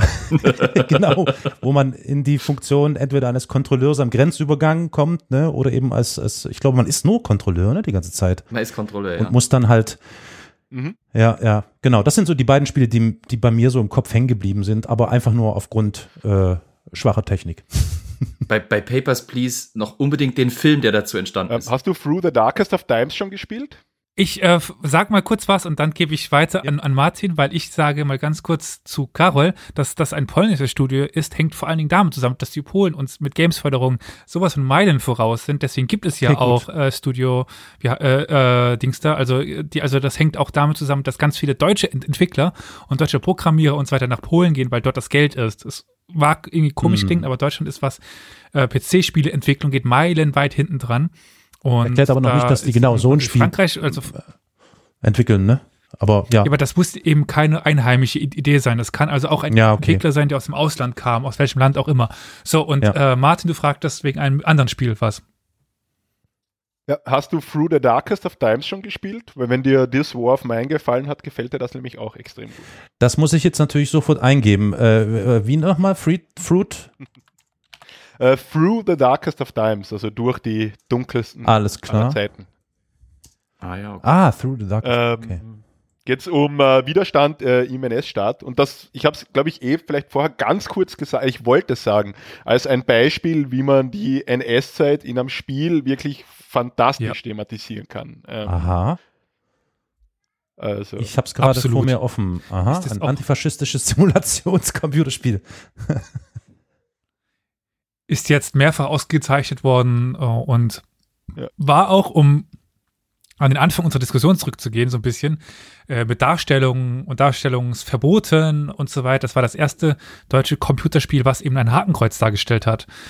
Und Aha. äh, aufgrund derer ja auch dieses äh, Verbot von Darstellung von Hakenkreuzen gefallen ist, das nicht so heißt, aber äh, das, wie heißt das nochmal, Martin? Weißt du? Äh, Equi, ähm, ich, Distanz. Equi, Ja, genau. Es ist nicht Äquidistanz. Äquidistanz Wirklich? ist es Nein, nicht. das äh, ist in politischen, Äquivalent- ja, das ist Ding, oder? Äquidistanz ist, ist die. Hufeisen-Quatsch hier. Hm. Ja. Ich, Also der Grund, warum in Filmen Hakenkreuze ge gezeigt werden durften und in ah, Spielen- sozial, äh, Eq, sozial, äh, Adäquanzklausel. Hm, irgendwie so, ja. Okay. das ist Da, so da könnte deutsch, man fast verstehen, warum, Sozial- Acti Judel. warum, Genau. Activision, warum Activision so vorsichtig ist hier.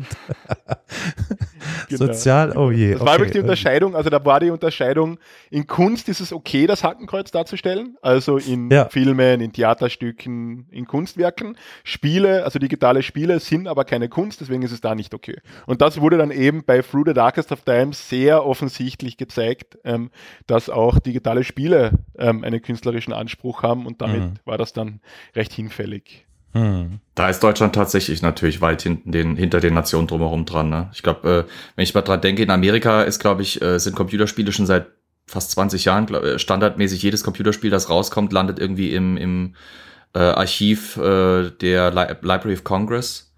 Äh, während wir seit Jahren irgendwie immer noch in der Debatte sind, Computerspiele sind ja eh nur was für Amokläufer und so ein Zeug. Irgendwie so verhaftet. Ja, selbst, selbst die Verwebung, selbst die Verwebung mit der Kunst, ne? Also ich meine, Paradebeispiel ist da das MoMA. Wie das MoMA sich an, an die äh, Entwicklerszene dran heftet und immer wieder Dinge Ja. von da aufgreift, um sie gewissermaßen in unsere, naja, ich nenne es jetzt mal in Anführungszeichen Realität äh, zu setzen. Das ist schon, ja, ja, da sind die schon ein Stück voran, ja. Wobei mit Sunflower Studios und Auf die Maxis, Gefahr mich unbeliebt zu machen. ja. Also- Nee, nee, mach nur. Mach Ähm, dich unbeliebt, Da Martin. merkt man halt noch so den langen, fauligen Atem. da merkt man noch so ein wenig den langen, äh, würde ich fast sagen, fauligen Atem der Frankfurter Schule, ähm, Ja. die ich zwar sehr schätze bei gewissen Dingen, aber die ähm, im deutschsprachigen Raum doch noch so stark nachwirkend ist, dass da eine sehr große Skepsis gegenüber ähm, der Unterhaltungsindustrie, gegenüber dem, was ähm, Adorno Horkheimer als die Kulturindustrie Mhm. bezeichnet haben, nachwirkt. Das ist ja auch Ja. nicht umsonst, dass das, was wir ähm, als Kulturgeschichte machen, was ja eigentlich Cultural Studies ist, nicht im deutschsprachigen Raum begonnen hat, sondern halt äh, im angelsächsischen Raum. Also es Ja. war in, im deutschsprachigen Raum sehr lange sehr skeptisch angesehen, sich mit den Dingen zu beschäftigen, die Menschen unterhalten. Und ich glaube, das wirkt da vielleicht noch ein bisschen nach. Ähm, auch, dass in die, die deutschsprachigen Game Studies doch erst relativ spät angefangen haben. Also die akademische Auseinandersetzung gerade in der Geschichtswissenschaft mit digitalen Spielen hat um die 2010er Jahre so richtig begonnen mit den ersten Monographien ähm, und mit den ersten ähm, anerkannten Publikationen. Und da ist, glaube ich, noch ein bisschen noch die Nachwirkung. Und ist ja auch noch nicht so wirkt, so 100% angekommen. Also je nach Epoche, je nach Lehrstuhl, je nach äh, Beschäftigungsschwerpunkt wird man dann auch gerne mal belächelt, oder? Also weiß nicht, wie, wie du das wahrgenommen hast, aber ich bin ja vor allen Dingen in der Medievistik unterwegs. Wenn ich da mit einem PC-Spiel um die Ecke kommen würde, huiuiui. Das ist aber hochdozentenabhängig. Ja gut, also wenn man sich so mein Publikationsverzeichnis anschaut, also ich habe zu äh, Simpsons, Fantasy und Sport relativ viel gemacht. Also ich bin generell viel belächelt worden. Ähm, aber was dann in der, in der Forschung wirklich so die, die, die harte Messlatte ist, ähm, ist die Frage, ob Drittmittel bewilligt werden. Ähm, und da sind in den letzten Jahren doch einige bewilligt worden, die sich mit ähm, digitalen Spielen beschäftigen, die sich mit, ähm, mit, mit, mit, äh, Kult, also mit Populärkultur, mit Horrorfilmen, mit Comics und so weiter beschäftigen. Also da hat dann schon ein, ein starkes Umlenken stattgefunden. Das ist natürlich noch nicht bis, wahrscheinlich bis zu allen Lehrstühlen und allen LehrstuhlinhaberInnen durchgedrungen, aber ich glaube, da ist in den letzten zehn Jahren viel passiert und wird wahrscheinlich auch, wenn ich, ich bin ja Mitglied der, äh, des Arbeitskreises äh, Digitale Spiele, wo sehr, sehr viele jetzt gerade sich promovieren, promoviert haben, das heißt, es wird auch in den nächsten ein, zwei Jahren ein Schwall an Monografien herauskommen, die sich mit digitalen Spielen mhm. beschäftigen. Ähm, mit Angela Schwarz ähm, gibt es da ja schon ähm, eine sehr frühe Monografie von Anfang der 2010er Jahre, die dann auch langsam in die Lehrstühle kommt. Es gibt langsam die ersten Lehrstuhlinhaber, die sich mit digitalen Spielen beschäftigen. Also die, das Umdenken hat stattgefunden, es ist einfach noch nicht überall angekommen. Und die Geschichtswissenschaft ist ja traditionell eine sehr konservative Wissenschaft, wo alles immer ein bisschen länger dauert. Wenn man sich jetzt anschaut, seit wann wir uns erst mit überhaupt mit Bildern beschäftigen, ähm, mhm merkt man, dass das ein bisschen länger dauert. Meinem einem mhm. guten Kollegen von mir in, in, Wien ist bei seiner, also in Wien muss man die Dissertation fakultätsöffentlich präsentieren, bevor man ähm, promovieren darf. Also da wird entschieden, ob man es darf und der wollte sich mit Computern beschäftigen. Da hat ihm damals ein älterer Kollege gesagt, dass sich die Geschichtswissenschaft nur mit textlichen Quellen beschäftigt. Wenn er was zu Computern machen will, ähm, muss er was anders machen. Oh Mann. Naja, ich bin da, ich bin da gute Dinge, ich bin da Optimist. Wir haben in Deutschland immerhin als Beauftragte der Bundesregierung für Digitalisierung Dorothee Bär am Start. Und ich glaube, die Dorothee, die wird uns in der Hinsicht vielleicht auch ein bisschen helfen. Die alte Zockerin, ha? Sagen wir mal so, es, es ist was passiert. Es ist tatsächlich was passiert. Also, wenn man sieht, wie viel Geld, wie war ja schon mal dabei, dass Polen uns da weit voraus ist. Es ist zumindest in den letzten Jahren mehr vermehrt Geld ausgeschüttet worden. Und insbesondere Bayern, man mag es kaum glauben, tut sich da äh, stark hervor, dass es Games-Förderung gibt. Äh, und bitte, das ist Bayern hat ja auch bald einen eigenen Raketenbahnhof, also so ist es nicht. ja, das Internet ist zumindest kein Neuland mehr. nee. Ja, ja. ja gut, man hat ja, man hat ja lange gesehen, der Trend, der Trend war ja irgendwie in Deutschland, es muss immer einen pädagogischen Aspekt haben. Wenn ich dran denke, äh, das war das, wo ich vorhin angesetzt hatte mit Sunflower Studios und Maxis, waren ja da äh, eine deutsch-österreichische äh, quasi Studiokombi immer irgendwie unterwegs, die mit den mit den Anno-Spielen massiv äh, quasi vertreten war und und man eigentlich ja auch mhm. lange Zeit waren die Anno-Spiele im im deutschen Raum das irgendwie einzige wirklich anerkannt vertretbare weil es halt immer einen pädagogischen Hintergrund. Das ist immer noch. Ist es auch immer noch, ja, zum, zum guten Teil. Wobei ich schon behaupten würde, dass vielleicht wenn so ein Bruch ein, ja gut, es kam zwischendrin, äh, das hat ja mit Historie wenig zu tun, aber es kam ja zwischendrin äh, ähm, ah, äh, Cry, Cry Engine, äh, äh, Crisis? Ja, äh, Far äh, Cry. Nein, Crisis und Far, ja, Far Cry auch, Crisis, ja. ja. Ähm, ja, die haben irgendwie was mit Cry, ich weiß auch nicht, warum die überschreiten. Viele Studios in Deutschland. Ja, ja, aufgekauft. Mhm. Ja gut, äh, ich glaube, Sunflowers ist ja, gibt's ja nicht mehr, das ist jetzt alles äh, in bei, bei Ubisoft ein, eingebaut, ne? Ubisoft. Ja. Mhm. Es, es gibt sie noch, sie sind ein Studio von Ubisoft, sitzen in Mainz. Ja. Traditionell. Ähm, ja, aber mit denen war ja die ganze Zeit immer, immer der, der Fokus darauf, es muss was Pädagogisches haben. Deswegen war ja Anno 1404 so das große gefeierte Spiel, weil hier Völkerverständigung und äh, äh, zum guten Teil Friede, Freude, Eierkuchen zwischen West und Ost und so weiter und so fort. Das, das ist ja viel, ähm, viel immer darauf Wert gelegt worden, dass da so, so pädagogische Hintergründe waren. Das Denken hat sich, hat sich das schon geändert? Oder ist das erst im Umbruch? Kann da. Also wenn ich, ich habe ich habe mit dem letzten den deutschen Entwickler, was der deutsche Entwicklerpreis? Müsste. Also einer der deutschen Preise. Es, es gibt zwei, die ziemlich gleich klingen. Und das ist bei beiden ist, ist Anno der absolute, also der kriegt jedes Jahr dieselben Preise und immer wieder und immer wieder. Also Anno, Anno, Anno, Anno, Anno. Ja, aber das sind auch Preise, von denen man außerhalb Spiele, von Deutschland die nicht Anno sind. Ne? Ja, äh, die Spiele, die nicht Anno waren, waren dieses Jahr zum Beispiel äh, To the Darkest of Times ganz viel, was mhm. auch ein wirklich gutes Spiel ist aber hat halt auch einen edukativen Anteil irgendwie. Also wir bleiben dann doch eher in dieser Ecke, muss ich dann so auf deine Frage sagen. Mhm. Mhm. Ja, meine beiden lieben Kollegen, ähm, ähm, Eugen Pfister und Tobias Wienerling haben gerade die Anno-Reihe und diese ganze ähm, deutsche Simulationsreihe übrigens in ihrem ähm, Buch Digitale Spiele und Geschichte als schönes Beispiel dafür genannt, ähm, wie offensichtlich so dieses, dieses dieser Punkt von digitalen Spielen als ähm, kulturellen Produkten der Zeit und des Ortes, in dem sie entstanden sind, ähm, zu sehen sind. Es ist natürlich kein Zufall, dass gerade in Deutschland ähm, ein, ein Spiel so populär und so angesehen war, in dem eben halt nicht Krieg geführt wird, sondern gehandelt wird. Ähm, wenn man sich so ansieht, die, ähm, das deutsche Selbstbild in den 80er und 90er Jahren. Also da sind, kann ich sehr empfehlen, das ähm, von Ihnen. Das ist da wirklich schön, schön erläutert. Mir gerade eingefallen bei der Anno-Reihe.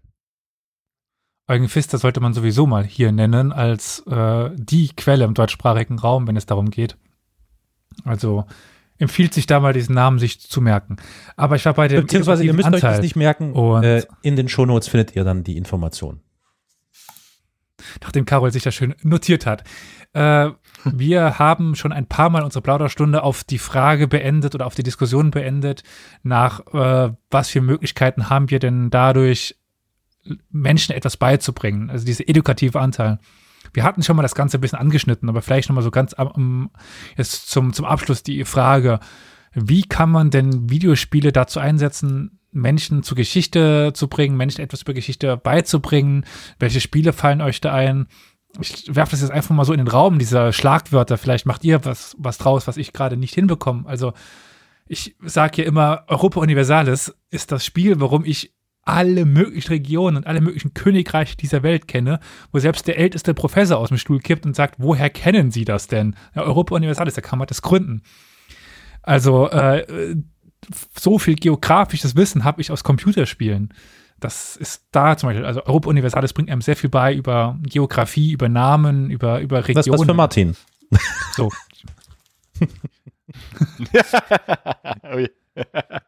Ja, ja, der hat gesessen. Aber du hast ja eh schon schön gesagt. Ähm, das ist es. Also du hast wahrscheinlich Europa, du hast das bei Europa Universalis gelernt und du hast wahrscheinlich dann über Europa Universalis dann Dinge, dich noch mehr dafür interessiert und noch woanders nachgesehen und noch woanders nachgelesen.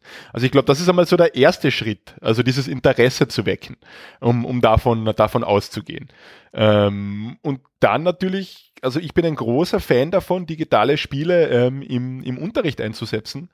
Ähm, eben gerade als dieses, dieser Punkt Interesse zu wecken und eine genauere Auseinandersetzung damit stattfinden zu lassen. Und persönlich bin ich ja als Historiker geradezu angewiesen darauf, dass die Gesellschaft weiterhin dieses große Bedürfnis hat, sich mit der Vergangenheit zu beschäftigen, weil das halt literally mein Einkommen sichert. Ähm, deswegen ist es mir sehr recht, wenn historische Spiele so stark realisieren, wie sie es eh bis jetzt tun. Ähm, und glaube, da zumindest einmal das Interesse zu wecken, das schaffen alle Spiele. Und dann natürlich gibt es da Abgru Abstufungen, wie stark dann der Lerneffekt sein kann. Also es gibt ja diese Serious Games, diese Educational Games, die ganz gezielt darauf abzielen, ähm, dass man damit lernen kann. Waren übrigens auch Teile der ersten digitalen Spiele, die wirklich weit verbreitet waren, waren solche ähm, Edu Educational Games, vor allem in, äh, in der USA. Äh, so unmittelbar nach, nach Bong, nach ähm, One-on-One-Tennis. Deswegen glaube ich, also gerade der Punkt ist da sehr, sehr wichtig, dieses Interesse zu wecken. Da, da lobe ich ja immer noch das zweite äh, Crusader Kings, das die Funktion hatte, bei wichtigen Königen und Personen auf Wikipedia zu, zu verweisen, wo man tatsächlich dann zumindest ansatzweise nachschlagen konnte. Das gab schon. Also vorher. das äh, fand ich damals. Ich weiß, dass Bei? bei, äh, Cossacks ähm, gab es eine eingehängt, eingeklingte Ah, ja. Äh, das hat mich damals auch bei mir viel ausgemacht. Ich habe teilweise stundenlang Cossacks gespielt und nicht gespielt, sondern nur die Enzyklopädie gewälzt. Ähm, Age of Empires hat es auch teilweise gemacht, das zweite. Hat auch eine Enzyklopädie gehabt, wobei man über den geschichtlichen äh, Teil von Age of Empires 2 durchaus streiten kann, gerade wenn es um die Kampagne geht. Aber naja, ich würde aus dem Museum, aus dem Museumskontext würde ich sagen, bestehen große Chancen mit Computerspielen. Meines Erachtens. Äh, Ja. Ist jetzt gerade ein großes Ja. Thema. Ich hatte ja heute auch ein Vorstellungsgespräch zu digitalen Führungen und Rundgängen und so weiter, äh, wo da jetzt äh, im, im Deutschland im Rahmen von, von Vibuki beziehungsweise Museum 4.0 ein ganz gewaltiger Innovationsschub aufkommt. Das hat nicht nur mit teilweise mit Spielen zu tun. Ich habe jetzt zum Beispiel letztens auch mitbekommen, äh, dass äh, Museen jetzt anfangen, äh, Dating-Apps für Kultur zu machen, so la Tinder für, für Kunst und Kultur. Ganz spannende Kiste. Ich sehe es halt für, für, für, ja, ja, ich sehe es für Museen insofern, als dass Computerspiele, wie zum Beispiel gerade Assassin's Creed. Ich habe letztens mitbekommen, dass äh, Leute anfangen, Assassin's Creed äh, Origins, äh, das ist das, glaube ich, das in Ägypten spielt, ne, zu benutzen, um äh, Ägyptologie Mhm. zu boosten und uns Leuten äh, ägyptische äh, quasi Artefakte beziehungsweise ägyptische Sehenswürdigkeiten nahezubringen. Da besteht halt durch die Verfügbarkeit von, von 3D-Reanimation und, und Rekonstruktion ein massiver Vorteil für Museen. Ein Museum, ein kleines Museum, das sich irgendwas rekonstruieren muss, äh, ist, ist schnell überfordert. Und wenn äh, durch zum Beispiel Computerspiele sowas zur Verfügung ste steht und, und Museen ja. könnten das nutzen, wäre das super. Auch natürlich eine Frage, ähm, ja? Olli? Ich, äh, meins geht so ein bisschen in, in diese Richtung, weil ich habe so ein bisschen die Hoffnung, dass es in Zukunft mehr VR-Spiele gibt, das, ja. danke, die gerade dieses ja. historische ab, ja. abbilden. Und das passt natürlich auch super ins, in, in, in, ähm, in Museen und so, finde ich. Das ist super, dass du das sagst, weil mein, mein Satz wäre nämlich noch in die Richtung gegangen zu sagen, und was auch noch ein spannender Faktor ist, die Mechaniken von Computerspielen für äh, Museumsbesuche. Im Moment steht die Frage, man kann nicht in Museen gehen. Wie, wie, wie macht man Museen digital zugänglich? Ja. Und die meisten Programme, die es gibt, bleiben weit hinter den Erfahrungen und Erwartungen zurück. Äh, Computerspiele mit ihrem Immersion- und Flow-Erlebnis, mit ihrer freien Beweglichkeit, mit dem, mit dem, was sie halt eben bieten, was bei denen schon Standard mhm. ist, wäre natürlich ein mordsmäßiger Ansatz. Wenn, wenn, wenn du quasi ein Museum besuchen könntest, als wärst du in einem Computerspiel. Du könntest wie eine Figur durch ein Level der dann eben das Museum ist, durchlaufen. Das, das, das wäre zum Beispiel mal so ein interessanter Ansatz, wo, wo eine Synergie zwischen dem Computerspiel und Geschichtsvermittlung aufkommen könnte. Mit allen möglichen Chancen und, und, und, und weiteren Möglichkeiten auszubranchen. Da muss ich noch mal kurz an unseren Gast, an Martin, die Frage stellen. Äh, inwiefern spielen denn Virtual Reality Spiele bei euch eine Rolle oder vielleicht bei dir eine Rolle? Bist du da irgendwie mit dem Thema befasst? Ähm, ich eigentlich gar nicht. Ähm, ich wollte, was mir jetzt gerade eingefallen ist, da anschließen, ich, dass das äh, äh, Holocaust äh, Memorial Museum, also United States Holocaust Memorial Museum, ähm, agiert ja ganz stark mit äh, Virtual Reality Touren, äh, ja. mit ganz stark ähm, immersiven ähm, Elementen in den Ausstellungen. Das ist da, glaube ich, sehr federführend. Also das wäre da äh, gerade in die Richtung vielleicht eine spannende Case Study, sich das anzusehen. Und gerade mhm. in der, um den Bogen zu, ganz zum Anfang wieder zu schließen, ich glaube, gerade in der, in der, in der Holocaust-Vermittlung ähm, passiert da recht viel, weil da ja das große Problem ist, dass das wahrscheinlich stärkste und eindrücklichste Mittel der äh, Vermittlung des Holocaust, nämlich die Zeitzeuginnen, ähm, mittlerweile bald leider wirklich alle tot sind. Ja, ähm, ja. Und man damit irgendwie umgehen muss, also wie man einen ähnlichen Effekt äh, erzielen kann. Und da wird ja ganz stark in Richtung äh, Virtual Reality gearbeitet. Also Beispiel durch interaktive Zeitzeuginnen, ähm, die man interviewen kann, die von sehr also jetzt sind das keine sehr starken KIs, aber zumindest von, von sehr starken Algorithmen im Hintergrund betrieben werden und auf Fragen äh, reagieren können und so weiter, wo eben dann ja. so äh, digitale Spielelemente genutzt werden für eine Vermittlung, was glaube ich sehr, sehr gut funktioniert. Ein schöner Ausblick in die Zukunft. Hoffentlich. Es gibt, hier, es gibt hier in Köln zum Beispiel die Möglichkeit, da sitzt man in so einer alten Straßenbahn und zieht sich dann so eine VR-Brille an und darf dann wirklich mal so, dass das Köln, also was heißt wirklich, ist natürlich, ähm, ja, ja, wie es äh, programmiert wurde, ähm, aber so ungefähr die, die, die Sicht von Köln Anfang des 20. Jahrhunderts sehen und mhm. das finde ich echt schon spannend. Also von daher, die ersten Schritte in die Richtung gehen ja schon. Ja. Hoffen wir mal, dass da ein bisschen mehr kommt. Also ich würde es mir zumindest wünschen. Oh ja. Gut, wir sind ja jetzt schon ein bisschen ins Reden gekommen. Ich denke, wir haben einige sehr interessante Punkte angesprochen.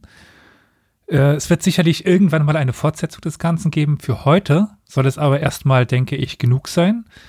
Aber wenn wir schon in die Zukunft sind und vielleicht dann noch äh, Martins Twitter-Profil hier ganz kurz verlinken. Meine Frage, lieber Martin, wenn ich deinem, äh, deiner Bio so glauben kann, wer wird die NBA gewinnen dieses Jahr? Lakers natürlich. Purple and Gold Forever. ich bin jetzt, ich meine, ich muss ja. sagen, ich bin seit, ich bin seit mittlerweile äh, 25 Jahren Lakers-Fan. Also bin da wahrscheinlich nicht gerade unverstellt in meinem Blick. langweilig, langweilig. Ja, wie Geschichte so ist. Ne? Aber gut. Ja. ja, ja. ja ja. In der Hälfte aller NBA-Finals, die bisher stattgefunden haben, waren die Lakers. Deswegen ist es ein relativ sicherer Tipp, dass die wieder hinkommen. Wunderbar. Ich glaube, es ist jetzt an der Zeit, die Fenster zu öffnen, damit der faulige Atem von dannen zieht und unsere ZuhörerInnen ähm, sich vielleicht nochmal äh, zur Ruhe begeben können und das gedanklich nochmal, äh, also ist ja wirklich, also der Input, den, den, der, der heute insbesondere von Martin geliefert wurde, der von uns bombardiert wurde, zu verarbeiten, das braucht ja ein bisschen Zeit, ne? Hat extrem viel Spaß Ja, genau, gemacht. aber ich wollte dann doch tatsächlich noch mal kurz, da- das freut mich, deinen Profil-Tag nennen. Also natürlich Martin Chigal oder halt at El Chigolo, damit äh, die Leute dann die auch dort direkt folgen können, wenn sie mehr von dir hören wollen, lesen Oh, das wollen, tue ich sehen jetzt wollen. sofort. Ähm, da werde ich natürlich sofort den Twitter-Account von Martin ansteuern. Sehr schön. Dann, lieber Carol, möchte ich dir kurz das, äh, das letzte Wort überlassen. Mir? Warum und mir? mich auch äh, nochmal hier an der Stelle bei Ma Warum denn nicht? Äh, aber davor möchte ich mich ganz äh, lieb bei Martin bedanken. Es freut mich, dass es dir Spaß gemacht hat, habe ich gehofft. Und äh, ja, äh, es hat mir sehr viel Spaß gemacht und es war sehr schön, dann auch mal diesen Input von außen zu bekommen. Hat mir sehr viel gebracht in meine eigenen Herangehensweise, meine eigene Gedankenwelt. Und äh, ja, ich bin gespannt, was das noch so alles jetzt die nächsten Tage bei mir auslöst, wenn ich weiter darüber nachdenke. Ja, es freut mich sehr. Danke für die Einladung. Wir danken dir sehr, dass du äh, der Einladung gefolgt bist und bei uns zu Gast warst.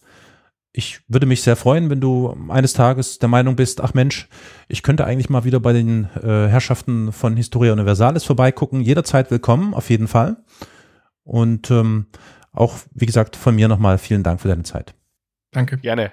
Hat, wie gesagt, sehr viel Spaß gemacht. Dann heißt es, wir verabschieden uns jetzt von den ZuhörerInnen. Danke Elias, danke Flo, danke Olli und vor allem danke an Martin, dass ihr alle dabei wart. Bleibt alle gesund, passt auf euch auf. Die üblichen Kontakte findet ihr auf unserer Internetseite historia-universales.fm und das letzte Wort darf natürlich wieder Elias haben. Oh verdammt, es war mir ein inneres Blumenpflücken. Bis zum nächsten Mal. Reingehauen, reingeschauen. Tschüss. Ciao. Ciao. Tschüss. Tschüss.